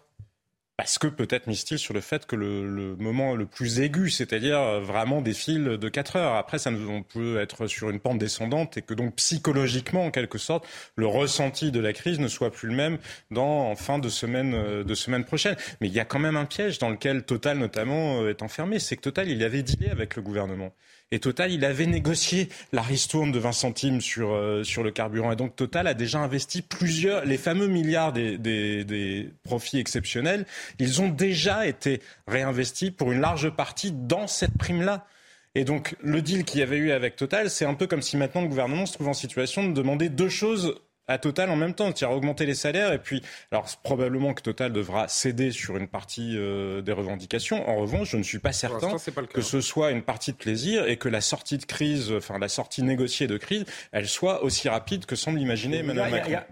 Alors, je vais juste dire un mot à Marc Toiti et Alexandre, euh, et je sais que Valérie veut, veut s'exprimer également. C'est comme ça, c'est avec les réquisitions qu'on va régler la situation dans les prochaines heures ou dans les prochains jours est-ce que le gouvernement doit agir de façon plus, plus autoritaire, j'ai envie de dire, plus dure? la réaction des syndicats, moi je pense que ça va les crisper. Mais bien sûr. l'huile sur le feu. Je pense que ce pas la bonne solution. La solution, c'est effectivement d'entamer des vraies négociations, parce que là, on dit on renoue le dialogue, effectivement. Alors, ce qu'il y aura de la négociation, on parle de 10% de hausse. Moi, je pense que le vrai enjeu, c'est un, un, package global. C'est-à-dire que peut-être il y aura des primes, peut-être il y aura une augmentation de 5%. Peut-être qu'il y aura, parce qu'il ne faut pas oublier qu'il y a ce qu'on appelle l'intéressement et la participation. Hein, c'est une grande entreprise, effectivement. Faut pas confondre le, salaire et la rémunération. Voilà, c'est-à-dire que vous avez effectivement donc les salaires très bien, vous pouvez avoir des primes, et puis également les salariés participent au profit de l'entreprise au travers de ce qu'on appelle la participation et l'intéressement. Donc eux aussi vont en profiter de tous ces profits qui sont là. Ça aussi, on, ne, le sait pas forcément, mais il faut le dire euh, au grand public. Et les salariés sont actionnaires. Et les, et les salariés, effectivement, sont actionnaires. On a ce qu'on appelle des plans d'épargne salariale, et donc où l'entreprise abonde, et donc les, les, les salariés, là aussi, Total, sont pas les plus mal lotis. Encore une fois, je reviens à ce qu'on dit tout à l'heure. C'est que malheureusement, quand on voit aujourd'hui euh, beaucoup de salariés qui malheureusement sont sur la, classe moyenne inférieure, qui sont en train de tomber malheureusement, ou des chefs d'entreprise hein, qui, ont, qui ont du mal à joindre le debout, etc., ou des artisans, etc. Donc tout ça fait que ça fait un petit peu presque indécent, entre guillemets. Donc c'est ce qui fait que moi je pense qu'il faut il n'y a que la négociation, à mon avis, qui pourra faire avancer les choses et peut-être couper l'herbe sous le pied euh, à la CGT si on arrive à trouver un accord, plutôt que des réquisitions, à mon avis, qui vont mettre de l'huile sur le feu et qui peuvent faire mettre une tache d'huile, entre guillemets, ou d'autres vont se dire. et ça a déjà commencé avec les centrales nucléaires. Moi, ce, qui me, ce qui me frappe aujourd'hui, c'est quand même ce, ce, ce climat que nous avons de violence. De, on, va y venir dans la dernière partie. Beaucoup d'agressivité finalement, et on le voit aujourd'hui quand on voit les images dans les stations-service, etc.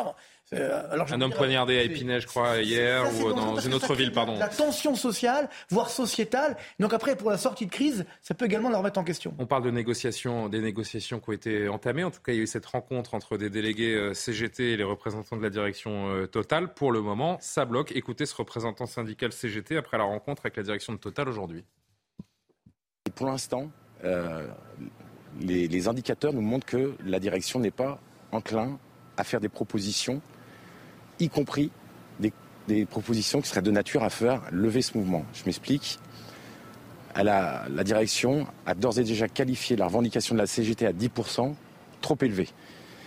Et elle a dit qu'elle n'était pas prête à mettre une telle enveloppe sur la table pour négocier. Donc on sait déjà que cette revendication des salariés en grève est refusée par la direction. Il n'y a qu'une question à se poser. Est-ce que la CGT, Alexandre Devecchio et Valérie Lecable doivent faire des concessions?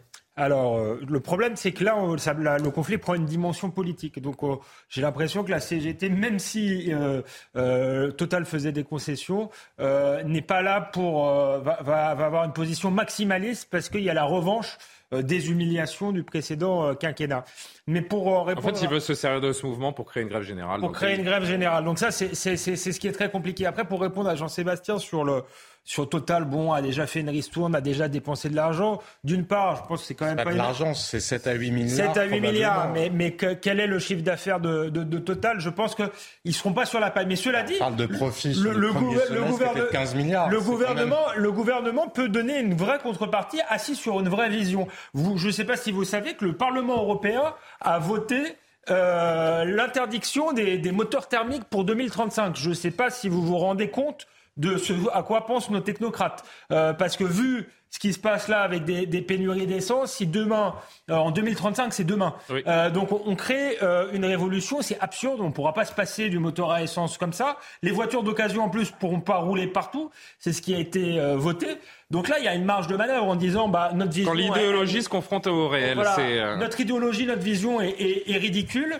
Euh, donc vous pouvez continuer euh, à investir. Le pétrole. Pas le président européen. Euh, et vous venez de le dire, c'est une mais décision il peut, il, peut, négocier. Et s'il annonce ça, je pense que l'action de Total euh, se portera mieux et que tout le monde sera content. Bah, je, je, mais ça va pas, ça va pas se décider au niveau européen mais, mais, dans les quatre jours qui viennent. Donc je, je sais bien, pas que ce soit la je sais bien, mais, mais c'est pour montrer que tout, derrière tout ça, il y a aussi des enjeux euh, à long terme et une forme de déconnexion du politique qui fait qu'on en arrive là. Valérie Le Câble. Non, mais moi, ce qui me frappe, c'est qu'on parle de long terme et quand j'entends parler de la semaine prochaine et qu'on dit il n'y a aucune possibilité que la semaine prochaine la situation soit complètement débloquée, une semaine dans les conditions dans lesquelles on est en ce moment, c'est très très long. C'est très très long parce que qu'est-ce qui est en train de se passer?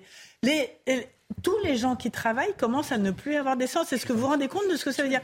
Les, les, gens qui transportent euh, la nourriture à Rungis, qui doivent le déposer, les transports alimentaires, les transports de biens euh, essentiels, mais j'ai, mais j'ai, mais je discutais encore avec un de nos collègues aujourd'hui, dont l'un, dont l'un des parents est infirmier, qui, euh, qui il n'est pas allé faire une dialyse chez un patient il y a deux jours.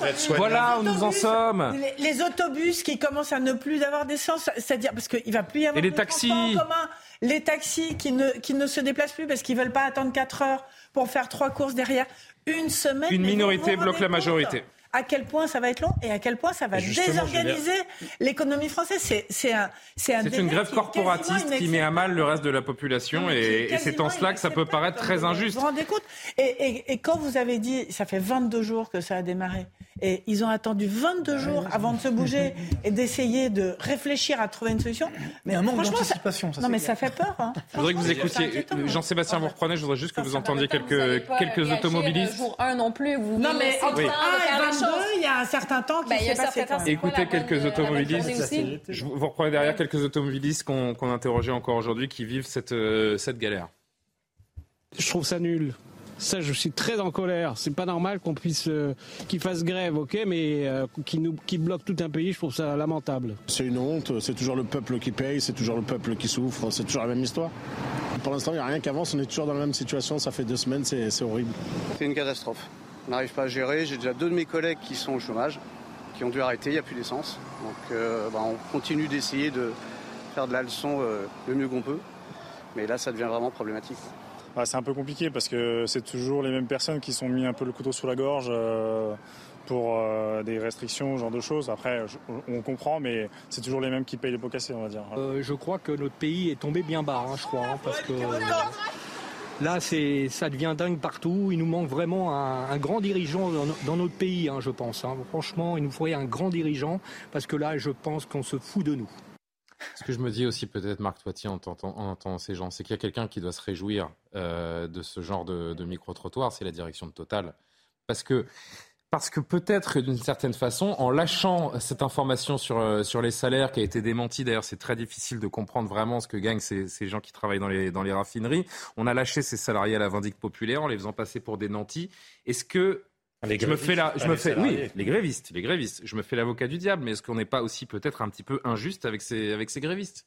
Non, je pense qu'aujourd'hui, enfin encore une fois, euh, on est tous dans le même bateau. C'est-à-dire qu'effectivement, Total a, besoin d'avoir. Euh, bon, bien sûr, ça va nuire à son image, c'est clair, mais enfin, elle fait ses profits à l'étranger, donc finalement, se dit bon, bah, la France, pourquoi pas. Donc c'est mm. ça qui est très dangereux. C'est plus l'image, effectivement, que nous renvoyons que va renvoyer Total. Le siège social est en France quand même. Hein. C'est ce que je dis. C'est effectivement l'image que va renvoyer Total au niveau national. Et n'oublions pas aussi que Total a besoin de penser justement à l'après-pétrole. D'ailleurs, on s'appelle Total Énergie. C'est-à-dire qu'elle a besoin d'investir dans l'après-pétrole. Donc aussi, quand on fait des profits, c'est pas aussi que pour, que pour distribuer aux actionnaires. Bien sûr, les salariés aussi, ils en récupèrent au travers de l'intéressement. C'est aussi pour investir. C'est ça qui nous manque en France. Hein, le monsieur le disait à l'instant, je dirais euh, un, leader entre guillemets, une vision d'avenir. Moi, je pense que ce qui nous manque aujourd'hui, voilà, on nous parle à une semaine, à deux jours, à dix jours. Bref, on a besoin d'une vision d'avenir. En fait, tout le monde est perdant. Les grévistes, le gouvernement. Ben, Il n'y a aucune adhésion d'un côté comme de l'autre. Aucune adhésion. Le, le, drame que nous avons aujourd'hui, c'est que c'est la crise, le danger de crise sociétale. Parce qu'on a avalé pas mal de couleuvres. Il y a effectivement de l'inflation qui est là aujourd'hui, qui s'installe, alors que nos dirigeants avaient dit non, vous inquiétez pas, ça va pas durer. C'est en train de se généraliser maintenant. Et puis on n'évoque pas ce soir l'augmentation des prix de l'essence qui vont arriver par la raréfaction de la production pétrolière. L'inflation n'est plus limitée aujourd'hui à l'énergie ou à l'alimentaire, elle s'est répandue à l'ensemble de l'économie. Donc ce qui veut dire que tout le monde, malheureusement, aujourd'hui, euh, en souffre. Ce qui veut dire que, bien sûr, on a besoin euh, d'améliorer notre, notre, situation. Et quand on me dit aujourd'hui que le gouvernement ne peut rien faire, ben si, il y a des moyens. Il mm. peut baisser la CSG, il peut baisser les, les, charges qui pèsent sur les salaires. Mais ceci supposerait qu'il Ça a déjà été fait, ça a déjà été fait. Hein. De, réduire, de, réduire, certaines dépenses publiques. Ce que je veux dire, c'est que même si, admettons que Emmanuel Macron, et on le souhaite tous, Emmanuel Macron euh, nous dit la vérité, la semaine prochaine, ça va mieux. Mais dans, dans un mois, vous payerez l'essence plus de 2 euros, 2,50 euros. Donc vous serez face à une. Oui, mais ça va, ça va augmenter encore. Vous serez. Non, mais aujourd'hui, vous arrivez à en trouver parfois à moins de 2 euros tout de même, euh, notamment pour le, pour le gasoil, évidemment. Et euh, là, on va se retrouver, on va passer un cap de nouveau en termes de prix de l'essence. Donc on va se retrouver avec une nouvelle confrontation ce qui est Dramatique, on l'évoquait tout à l'heure, hein, vous le disiez, c'est-à-dire qu'effectivement, par rapport à, nos voisins européens, on est, on est protégé. Encore une fois, vous allez en Allemagne, en face de chez nous, il y a plus de 10% d'inflation. La moyenne de la zone euro, c'est 10% d'inflation. Quand vous voyez les, les indicateurs avancés de l'inflation, donc les prix à la production, en Belgique, par exemple, ils sont à 50% des prix à la production que payent les entreprises. C'est des chiffres complètement fous. Donc, ça veut dire qu'on est dans une inflation qu'on n'a jamais connue depuis le début des années 80, ça va finir, 70. Donc, toute notre génération ne l'a pas connue. Donc, c'est pourquoi on met autant de temps à réagir. Le même Emmanuel Macron, euh, il était même pas né à la fin des 70, hein, je crois. il y a une sidération, en fait, euh, collective. C'est ça le problème. c'est que, Mais surtout, euh, je pense que malheureusement, les dirigeants, pas que chez nous, ne sont pas forcément à la hauteur de la situation parce qu'ils ne prennent pas la mesure de l'ampleur des dégâts. On ne sait pas comment on sort d'une phase d'inflation comme ça. Et malheureusement, ben, on le sait historiquement, comment on sort d'une phase d'inflation aussi forte, c'est triste à dire, je vais vous le dire, au travers d'une récession. C'est-à-dire que les prix augmentent tellement que finalement on ne peut plus consommer à ce niveau-là, on, va arrêter. de toute façon, faute de combattants, le, ça, le, combat, c'est ça. C'est-à-dire qu'effectivement, aujourd'hui, on a des prix qui augmentent de façon tellement élevée que la consommation, déjà, baisse depuis quelques trimestres. Ça va continuer, donc on va avoir une récession. Et après, l'inflation repartira à la baisse. Donc c'est ça le drame, c'est qu'on a laissé, encore une fois, on a laissé filer l'inflation par une erreur stratégique tout le problème aujourd'hui est là, que ce soit au niveau de la BCE, au niveau des dirigeants euh, politiques français et européens. Donc voilà, on paye simplement la facture. Oui, mais il y a aussi le contexte des dernières années. Hein. On dit euh, Covid, etc., ah guerre en Ukraine. donc euh, il y a quand même tout ce contexte derrière. Moi, je veux revenir quand vous avez parlé de ben, deux choses. Vous avez parlé de la question de la réquisition en disant, hum, c'est vrai qu'on peut braquer les syndicats comme ça. Vrai. Mais quelles sont les options en ce moment d'Emmanuel Macron, de Mme Borne? Justement, une fausse réquisition, c'est le problème. Ben, attendez. mais justement, il y a un autre point mais attendez, Mon point, ce que je veux dire, c'est que vous avez donc l'occasion, soit vous braquez 71% euh, de la population française qui est contre cette prolongation de grève, ou vous braquez les syndicats qui, de toute façon, voudraient aller encore plus loin dans cette grève, voudraient une grève générale. Donc, il n'y aurait pas de limite pour eux. Ils ont donc intérêt à ce que tout le monde joigne le mouvement. D'autres entreprises, d'autres salariés disent, ben, écoutez, tant qu'à aller mal, allons tout le monde dans la rue et faisons finalement euh, peut-être la révolution, je ne sais trop. Donc, il y a ça. Et deuxième chose, peut-être pour revenir à la population française. Bon, vous savez, je viens ici depuis 20 ans en France régulièrement. Je suis installée ici maintenant depuis quand même quelques mois.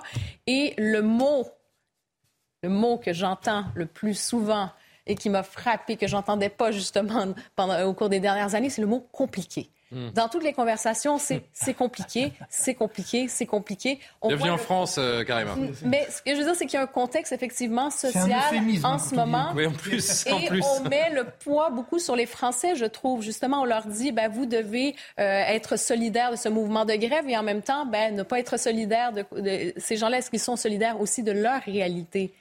Non, puis aussi de la schizophrénie, parce qu'il euh, n'y a, pas, y a pas longtemps, on nous disait, il faut arrêter de consommer du pétrole, etc. Et maintenant, on dit, non, on fait ah oui, c'est ce que je disais. oui, oui, oui. justement, parce que c'est ce qu'il faut. Ça, c'est incroyable. La NUPES qui a pas arrêté de, de dire, bah, il faut, on, fait, on fait de l'écologie, il faut arrêter. Mais il n'y a pas que.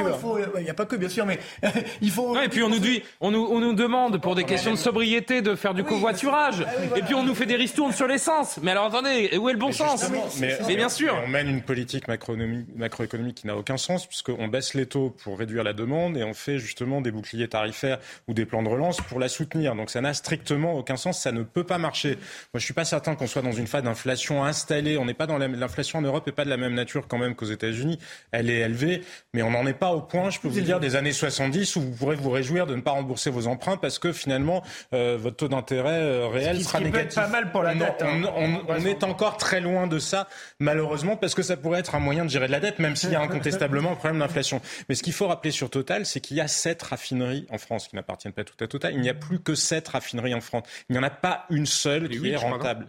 Non, il n'y en a plus que 7. D'accord. Il n'y en a pas. Ne le dites pas sur ce ton-là. Euh. allez-y, allez-y.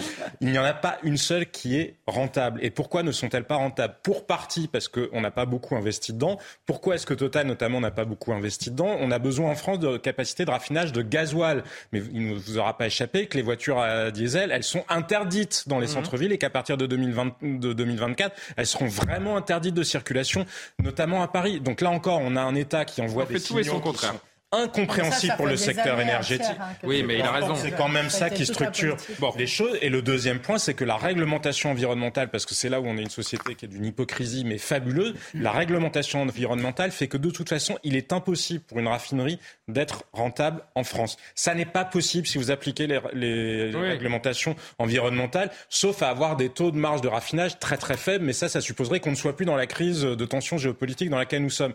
Donc à un moment, il faut aller au bout des logiques et en sortir. Et ce soir, Emmanuel Macron, il ne prend aucune de ces grandes décisions. Il dit qu'il a un cap et il le martèle sur tous les tons, mais les contradictions de la société française, les hypocrisies de la société française, nous sommes toujours dedans. On doit marquer une, euh, dernière pause. On va se retrouver encore une fois dans, dans, quelques instants. Il y a euh, ces pénuries, ces mouvements de grève, ces Français qui sont euh, excédés, puis les dommages collatéraux, les incivilités, les actes de violence des stations de service clandestines. Voilà à quoi nous assistons également depuis quelques jours. On va en dire un mot dans, dans un instant. On retrouvera Solène Boulan également pour voir comment ça se passe ce soir encore dans, dans les stations-service. A tout de suite.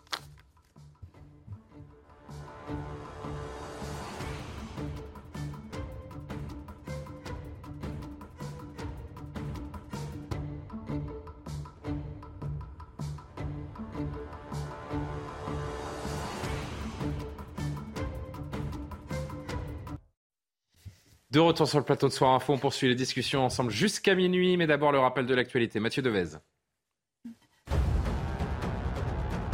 Le gouvernement appelle une nouvelle fois à la vigilance face à l'épidémie de Covid-19. Après des mois d'accalmie, nous sommes face à une résurgence, alerte Olivier Véran. Le taux d'incidence dépasse les 570 cas pour 100 000 habitants. Et dans ce contexte, le porte-parole du gouvernement invite les personnes éligibles à se faire vacciner et au port du masque dans les situations de contamination potentielle. En pleine pénurie de carburant, les blocages organisés par certains syndicats sont loin de faire l'unanimité. 7 Français sur 10 désapprouvent la prolongation de la grève dans les raffineries. C'est le résultat d'un sondage de l'Institut CSA pour CNews. Et puis en football, Marseille s'impose sur la pelouse du Sporting Lisbonne et enchaîne une deuxième victoire consécutive en Ligue des Champions. Les Marseillais ouvrent le score sur penalty. Gendouzi inscrit son premier but dans la compétition cette saison. Le Sporting est à 10. Marseille en profite à la demi-heure de jeu. Harit récupère une passe de Mbamba et sert Sanchez qui termine à bout portant. Score final 2-0. Marseille est deuxième de son groupe. Le président de la euh, République, Emmanuel Macron, qui euh, a dit ce soir que la situation allait revenir à la normale dans la distribution de carburant dans le courant de la semaine qui vient. On espère pour le chef de l'État qui prend des risques en annonçant ce, calendrier. C'est presque une question de crédibilité pour l'exécutif car Emmanuel Macron et la Première ministre ont donc mis leur parole dans, la balance. En attendant, la situation à l'heure où on se parle, elle est toujours euh, critique pour des millions d'automobilistes, n'est-ce pas? Solène Boulan pour CNews, vous êtes aux portes de Paris devant une station de service. Avant de poursuivre les discussions en plateau, on fait le point euh, avec vous. Quelle est la situation encore ce soir?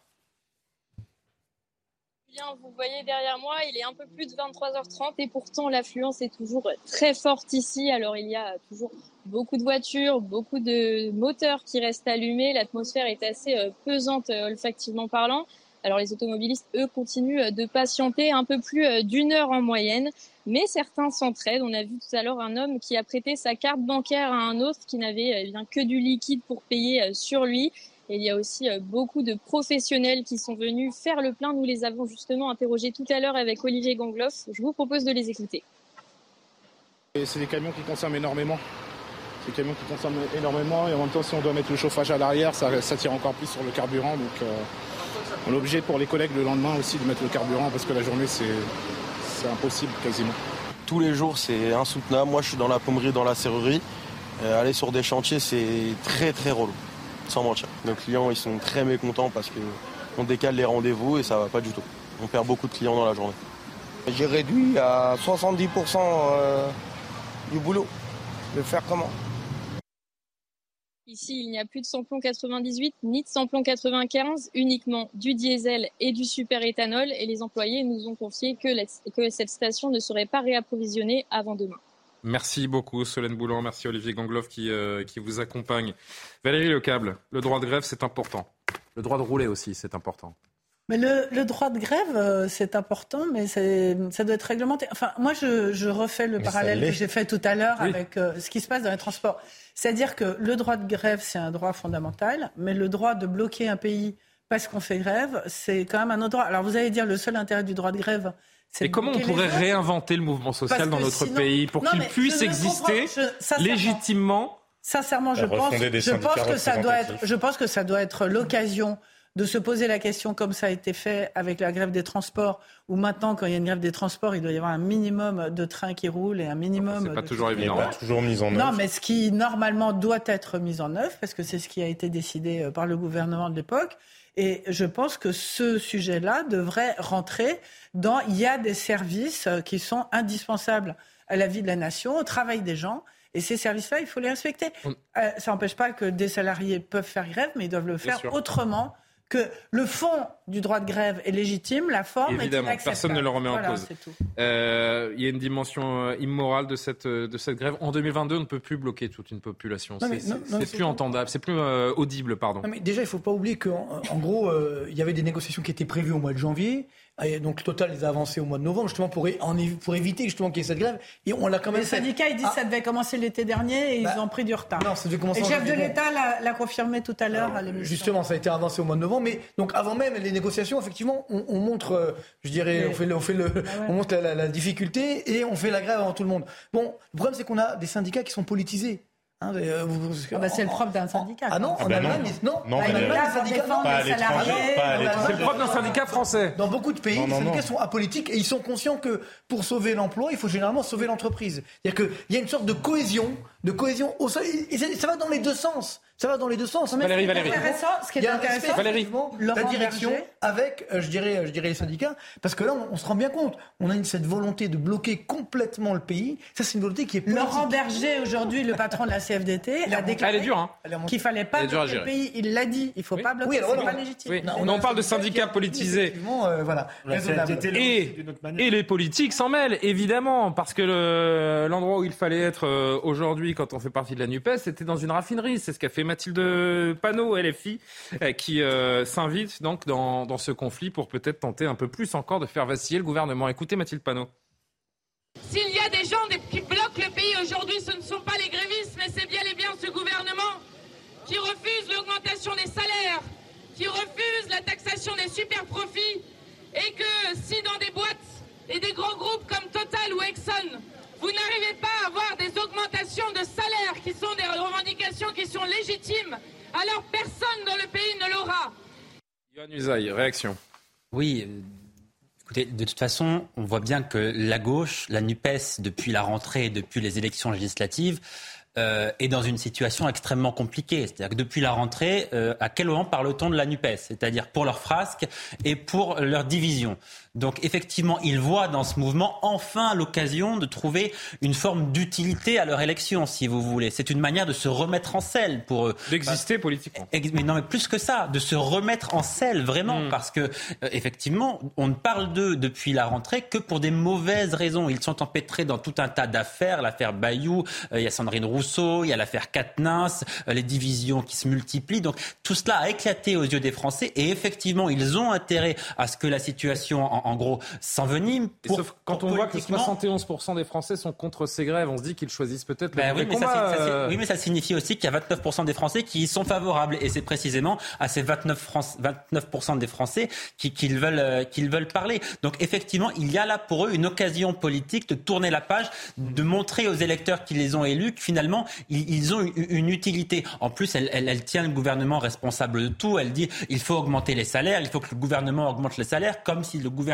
allait dans le secteur privé augmenter les salaires, à part à augmenter le SMIC. Mais on a bien compris que dans la situation actuelle, quand vous avez des chefs d'entreprise qui se demandent C'est du brouhaha politique. comment est-ce qu'ils vont payer la facture d'électricité à la fin du mois dans les PME, augmenter le SMIC, pardon, mais c'est absolument aberrant comme proposition. Donc on voit bien que la NUPES, là vraiment, a intérêt à ce que les choses tournent mal pour le gouvernement pour politiquement se remettre en selle. Bah, euh, effectivement, il y a un retour aux Alexandre. questions sociales après le, les questions sociétales dans lesquelles ils ont été embourbés dans leurs contradictions et puis dans une radicalité pour, la, pour le coup ils sont vraiment coupés euh, du pays. Donc là, ils parlent à une partie de, de, de, de leur base, mais il y a aussi une stratégie, je crois, de, qui est un peu la même que celle de, la CGT, du pourrissement euh, et, et de l'insurrection. hein. Euh.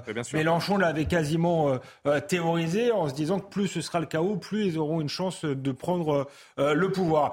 Et je crois que ça, ça, ça prend corps cette stratégie dans une stratégie, dans une dans un contexte d'impuissance publique. Je pense que ce qu'on vit euh, là, c'est une crise de la puissance euh, publique qui n'arrive plus à faire son travail dans bien des domaines.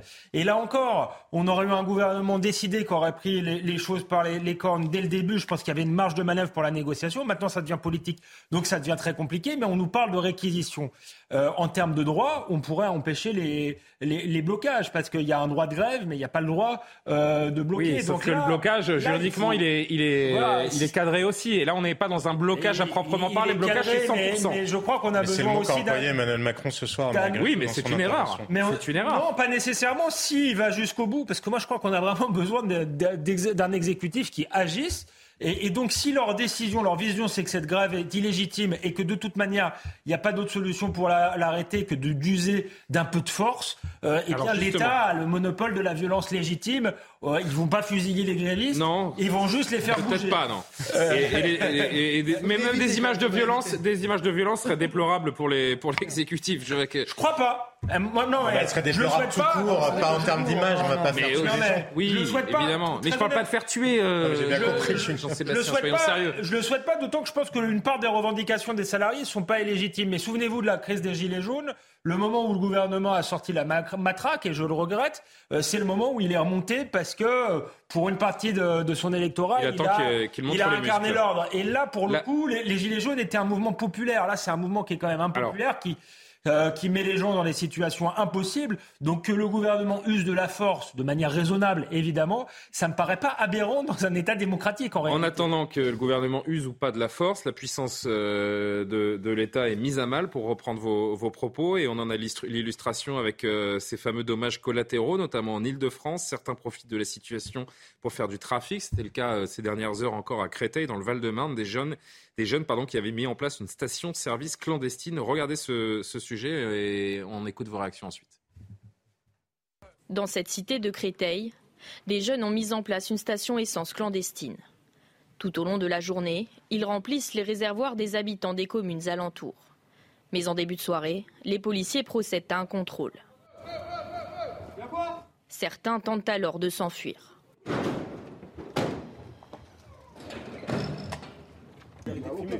Sur place, les forces de l'ordre découvrent des entonnoirs, des bidons et des bouteilles vides. Il n'y a pas une goutte d'essence. Il n'y a rien du tout. Mais aucune trace de carburant. Tout le stock semble avoir été écoulé. Aucun individu n'est pris en flagrant délit de vente à la sauvette. Pas d'interpellation possible. Au même moment, un arrêté tombe comme c'est déjà le cas dans plusieurs autres départements. Les bidons sont désormais interdits à la pompe.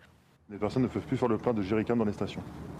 Parce que jusqu'à maintenant, c'est ce qu'ils faisaient. Ils avaient des stations, ils faisaient le plein pour vendre comme, ici à 3 euros le litre. Hein.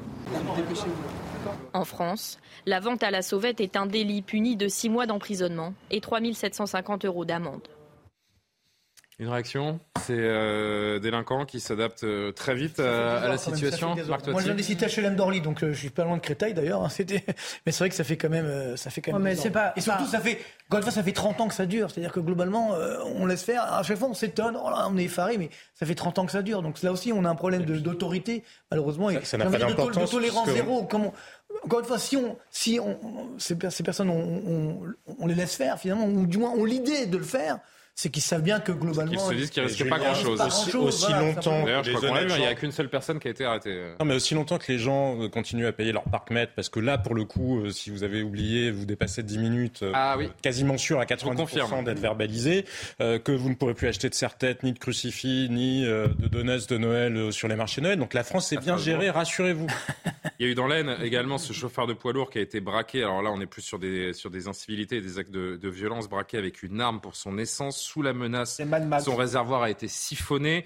Euh, des situations qui ne sont pas généralisées, parce qu'il ne faut pas dire n'importe quoi non plus, mais plusieurs ont été observés ces, dernières heures. Bienvenue en France en 2022, encore une fois. Ah, Au Brésil, peut-être. oui, ça ressemble là, nous sommes en euh, France. à un pays du tiers-monde, mais quand l'État ne, ne, ne, tient plus les le, pays, en fait, il y a une forme d'injustice et de loi du plus fort qui, qui s'installe et de deux poids, deux mesures permanents. C'est ça aussi qui est euh, exaspérant, je pense, pour une partie des Français. Il y a le sentiment que la méthode utilisée pour cette grève est quand même, euh, voilà, une méthode discutable, plus que discutable. et ensuite que, bah voilà, les, les, les, les, voyous vont pouvoir vendre de l'essence de leur côté et en fait, rien ne fonctionne et les, sauf les règles pour le citoyen euh, ordinaire, euh, effectivement, celui qui a oublié de, de mettre ce, ce, sa pièce dans le parc-mètre, son chauffage à plus de 19, à 19, son, son masque de travers, ou son, son, attestation pour promener son chien. Pour promener son chien. Donc il y, a, y, a, à la fois une impuissance terrible de l'État et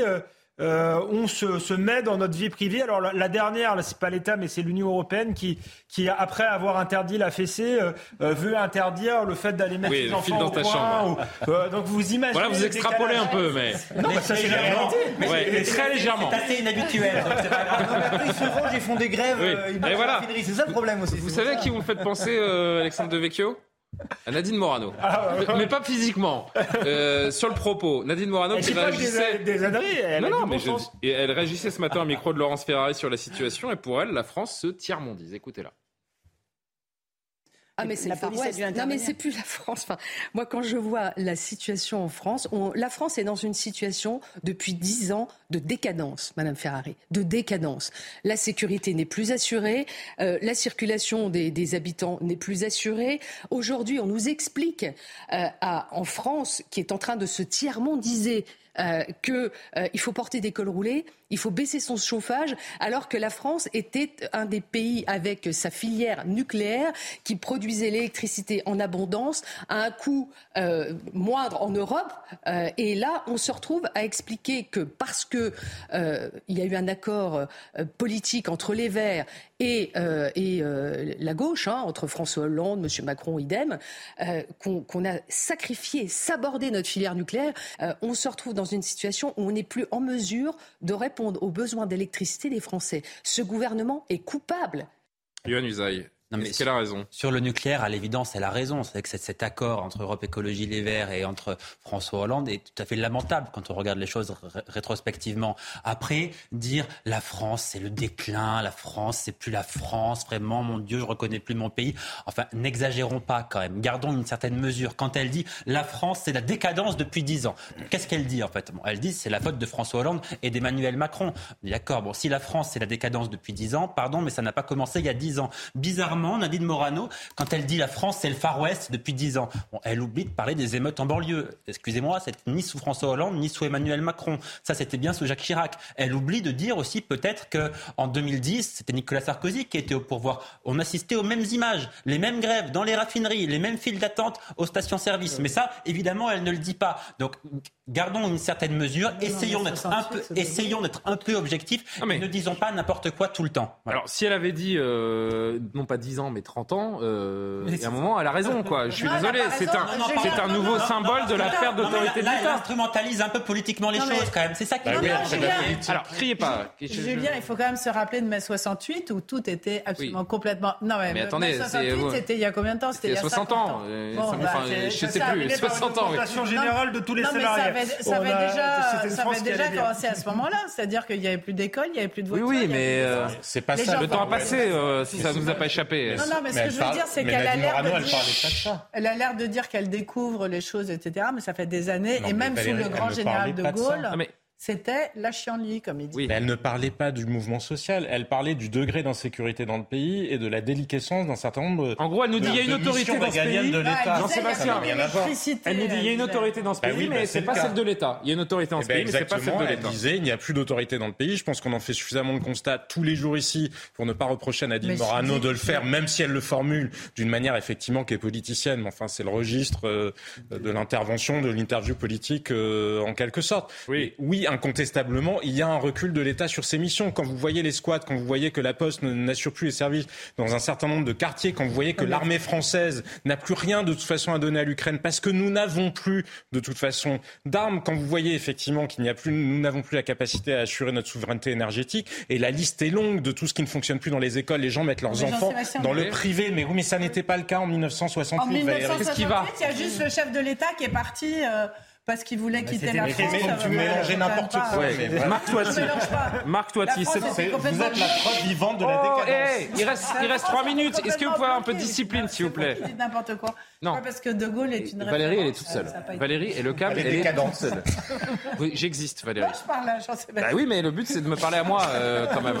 Euh, Est-ce que vous pouvez revenir sur les propos de Nadine Morano? Est-ce que cette pénurie de grève, elle relève, euh, elle révèle, pardon, simplement une décadence de notre pays depuis 10 ans, 30 ans, peu Oui, importe, j'ai envie de ça dire. fait 30 ans, faut, faut, faut dire que faut, faut être honnête, ça a commencé en 1981, on a ouvert la boîte de Pandore. Ça fait 40. quoi. Ça, euh, 40 ans, c'est-à-dire que globalement, ou finalement, on a commencé à dire, voilà, on va Qui dit mieux augmenter euh, la, la- la dépense publique, la dette publique, et tout ira bien dans le meilleur du monde. À l'époque, on avait 20% de dette publique par rapport au PIB, on pouvait faire des erreurs. Maintenant, on est à 120%. C'est pas du tout le même monde, justement. On n'a surtout Euh, pas le même taux de croissance. on a- à l'époque, on avait une croissance structurelle qui était autour des 2,7% par an. Là, on est à 0,9% de croissance par an du point de vue structurel chaque année, même quand tout va bien. Donc, évidemment, la France, de ce point de vue-là, on était dans les années 90 12e puissance mondiale en termes de PIB par habitant. C'était pas mal, 12e puissance mondiale. Là, aujourd'hui, PIB par habitant, ça veut dire la richesse par habitant. Là, on est 26e, 27e. Donc, évidemment, qu'il y a est plus nombreux aussi. Non, mais je vous provoque. non, ça n'a rien à voir, mais je veux dire, on a- c'est un, un classement. Donc on a effectivement Mais il beaucoup ce- plus. ce Valérie, je vais vous censurer si vous continuez. qui est là. Et je pense que l'erreur, elle est très Oui. claire. Elle est liée aux, aux erreurs stratégiques. On parlait du nucléaire. C'est une erreur stratégique qu'on a commise. Clairement aujourd'hui. Ah oui. Qu'on fait également- C'est plus qu'une erreur, c'est une faute et ça relève même de la trahison vis-à-vis de la souveraineté Le du problème, pays. c'est qu'encore une fois, tout à l'heure on en parlait, en 2021, euh, quand l'inflation était là, qu'on a dit non, il n'y aura pas d'inflation. Autre erreur stratégique. Donc c'est vrai qu'aujourd'hui, malheureusement, je pense que les dirigeants de nos, de nos pays, pas que la France d'ailleurs, ne sont pas à la hauteur de la situation. C'est-à-dire qu'on a des enjeux énormes d'un point de vue économique, énergétique, sociaux, sociétaux également, et finalement on gère ça à la petite semelle, comme on dit. Oui, mais en même temps, quand on veut parler de l'avenir, quand on veut parler, par exemple, de sortir des énergies fossiles, on dit ah non non, on n'est pas là-dedans. Non, mais- non, pas- mais- oui, mais- non, non, mais ça se planifie. On en a beaucoup parlé. Il y a- il y a Eh, François on n'est pas là-dedans, de fait. Non, mais expliquer. Non, mais c'est. C'est- faire. tout Il est prêt. Tout l'enjeu, c'est qu'il faut expliquer. Encore une fois, on pouvoir. découvre le problème, euh, je dirais, énergétique quand les prix du baril sont à, à plus de 100 dollars, mais ou alors quand il y a des blocages. Mais clairement, aujourd'hui, ça fait des années qu'on doit qu'on doit penser aux nouvelles technologies de l'énergie. Vous voyez? Mais non. Alors, on y pense de temps en temps, puis après, on oublie. Vous voyez? Donc, encore une fois, euh, ce que fait Total aujourd'hui d'un point de vue euh, industriel, c'est ça également. On veut réindustrialiser le pays. Ok, très bien. Mais comment fait-on? On n'a même pas la main d'œuvre. Vous voyez, on dit on va remettre en, en- en fonction Oui, on n'a les pas la main-d'œuvre centrales nucléaires. on n'a pas- pas la main d'œuvre. Quelle époque, Vous voyez? Donc tout le problème est là, c'est qu'on n'a pas ce- cette vista, je- cette vision du monde malheureusement. On est uniquement sur le court-termisme et sur la fuite en avant. on est- on n'est pas né à la bonne époque en fait. C'est juste ça. Non mais Julien, Non mais, on Julien, vous savez quoi positive, quand même. Oui, ah oui, je veux bien. Je veux bien parce que là, je suis à deux doigts de faire euh, une bêtise. Les crises sont aussi des phases d'opportunité. C'est-à-dire que quand on a ce type de crise, on doit dire bah, il faut se prendre en main, il faut justement investir, innover, regarder vers l'avenir. C'est ça, hein, le, Non, le mais ça, c'est vrai, mais on va devoir faire le bilan de ce qui nous est arrivé depuis 30 ans. Il n'y a plus aucune croissance de la productivité de l'économie française. Regardez l'état dans tous les secteurs, hein, peu importe, les hôpitaux oui. ou l'automobile. oui. C'est pareil. Et pourtant, le pouvoir d'achat a beaucoup augmenté depuis 30 ans. Que Bon. s'est-il passé? On a bénéficié d'une éne- d'une énergie pas chère et d'un milliard d'Asiatiques qui ont travaillé à faible coût. Et ça, c'était les bienfaits du libre-échange. En termes de justice sociale, c'est autre chose. Mais, oui, mais ça, on Alors, va non, devoir non, mais c'est terminé. C'est terminé. Je remercie Loubna Daoudi. Ah bah si, Loubna Daoudi, Nesla préparé au cette émission. 90. Continuez hein, si vous voulez, mais moi je, je m'adresse aux téléspectateurs. Euh, je remercie Benjamin No qui vient de faire preuve d'une grande autorité dans l'oreillette pour me demander de rendre l'antenne afin que la boucle de nuit de Simon Guillain arrive à l'heure. Et ce sera le cas. Donc passez une très bonne soirée. Je vous retrouve demain dans Soir Info. Bonne nuit.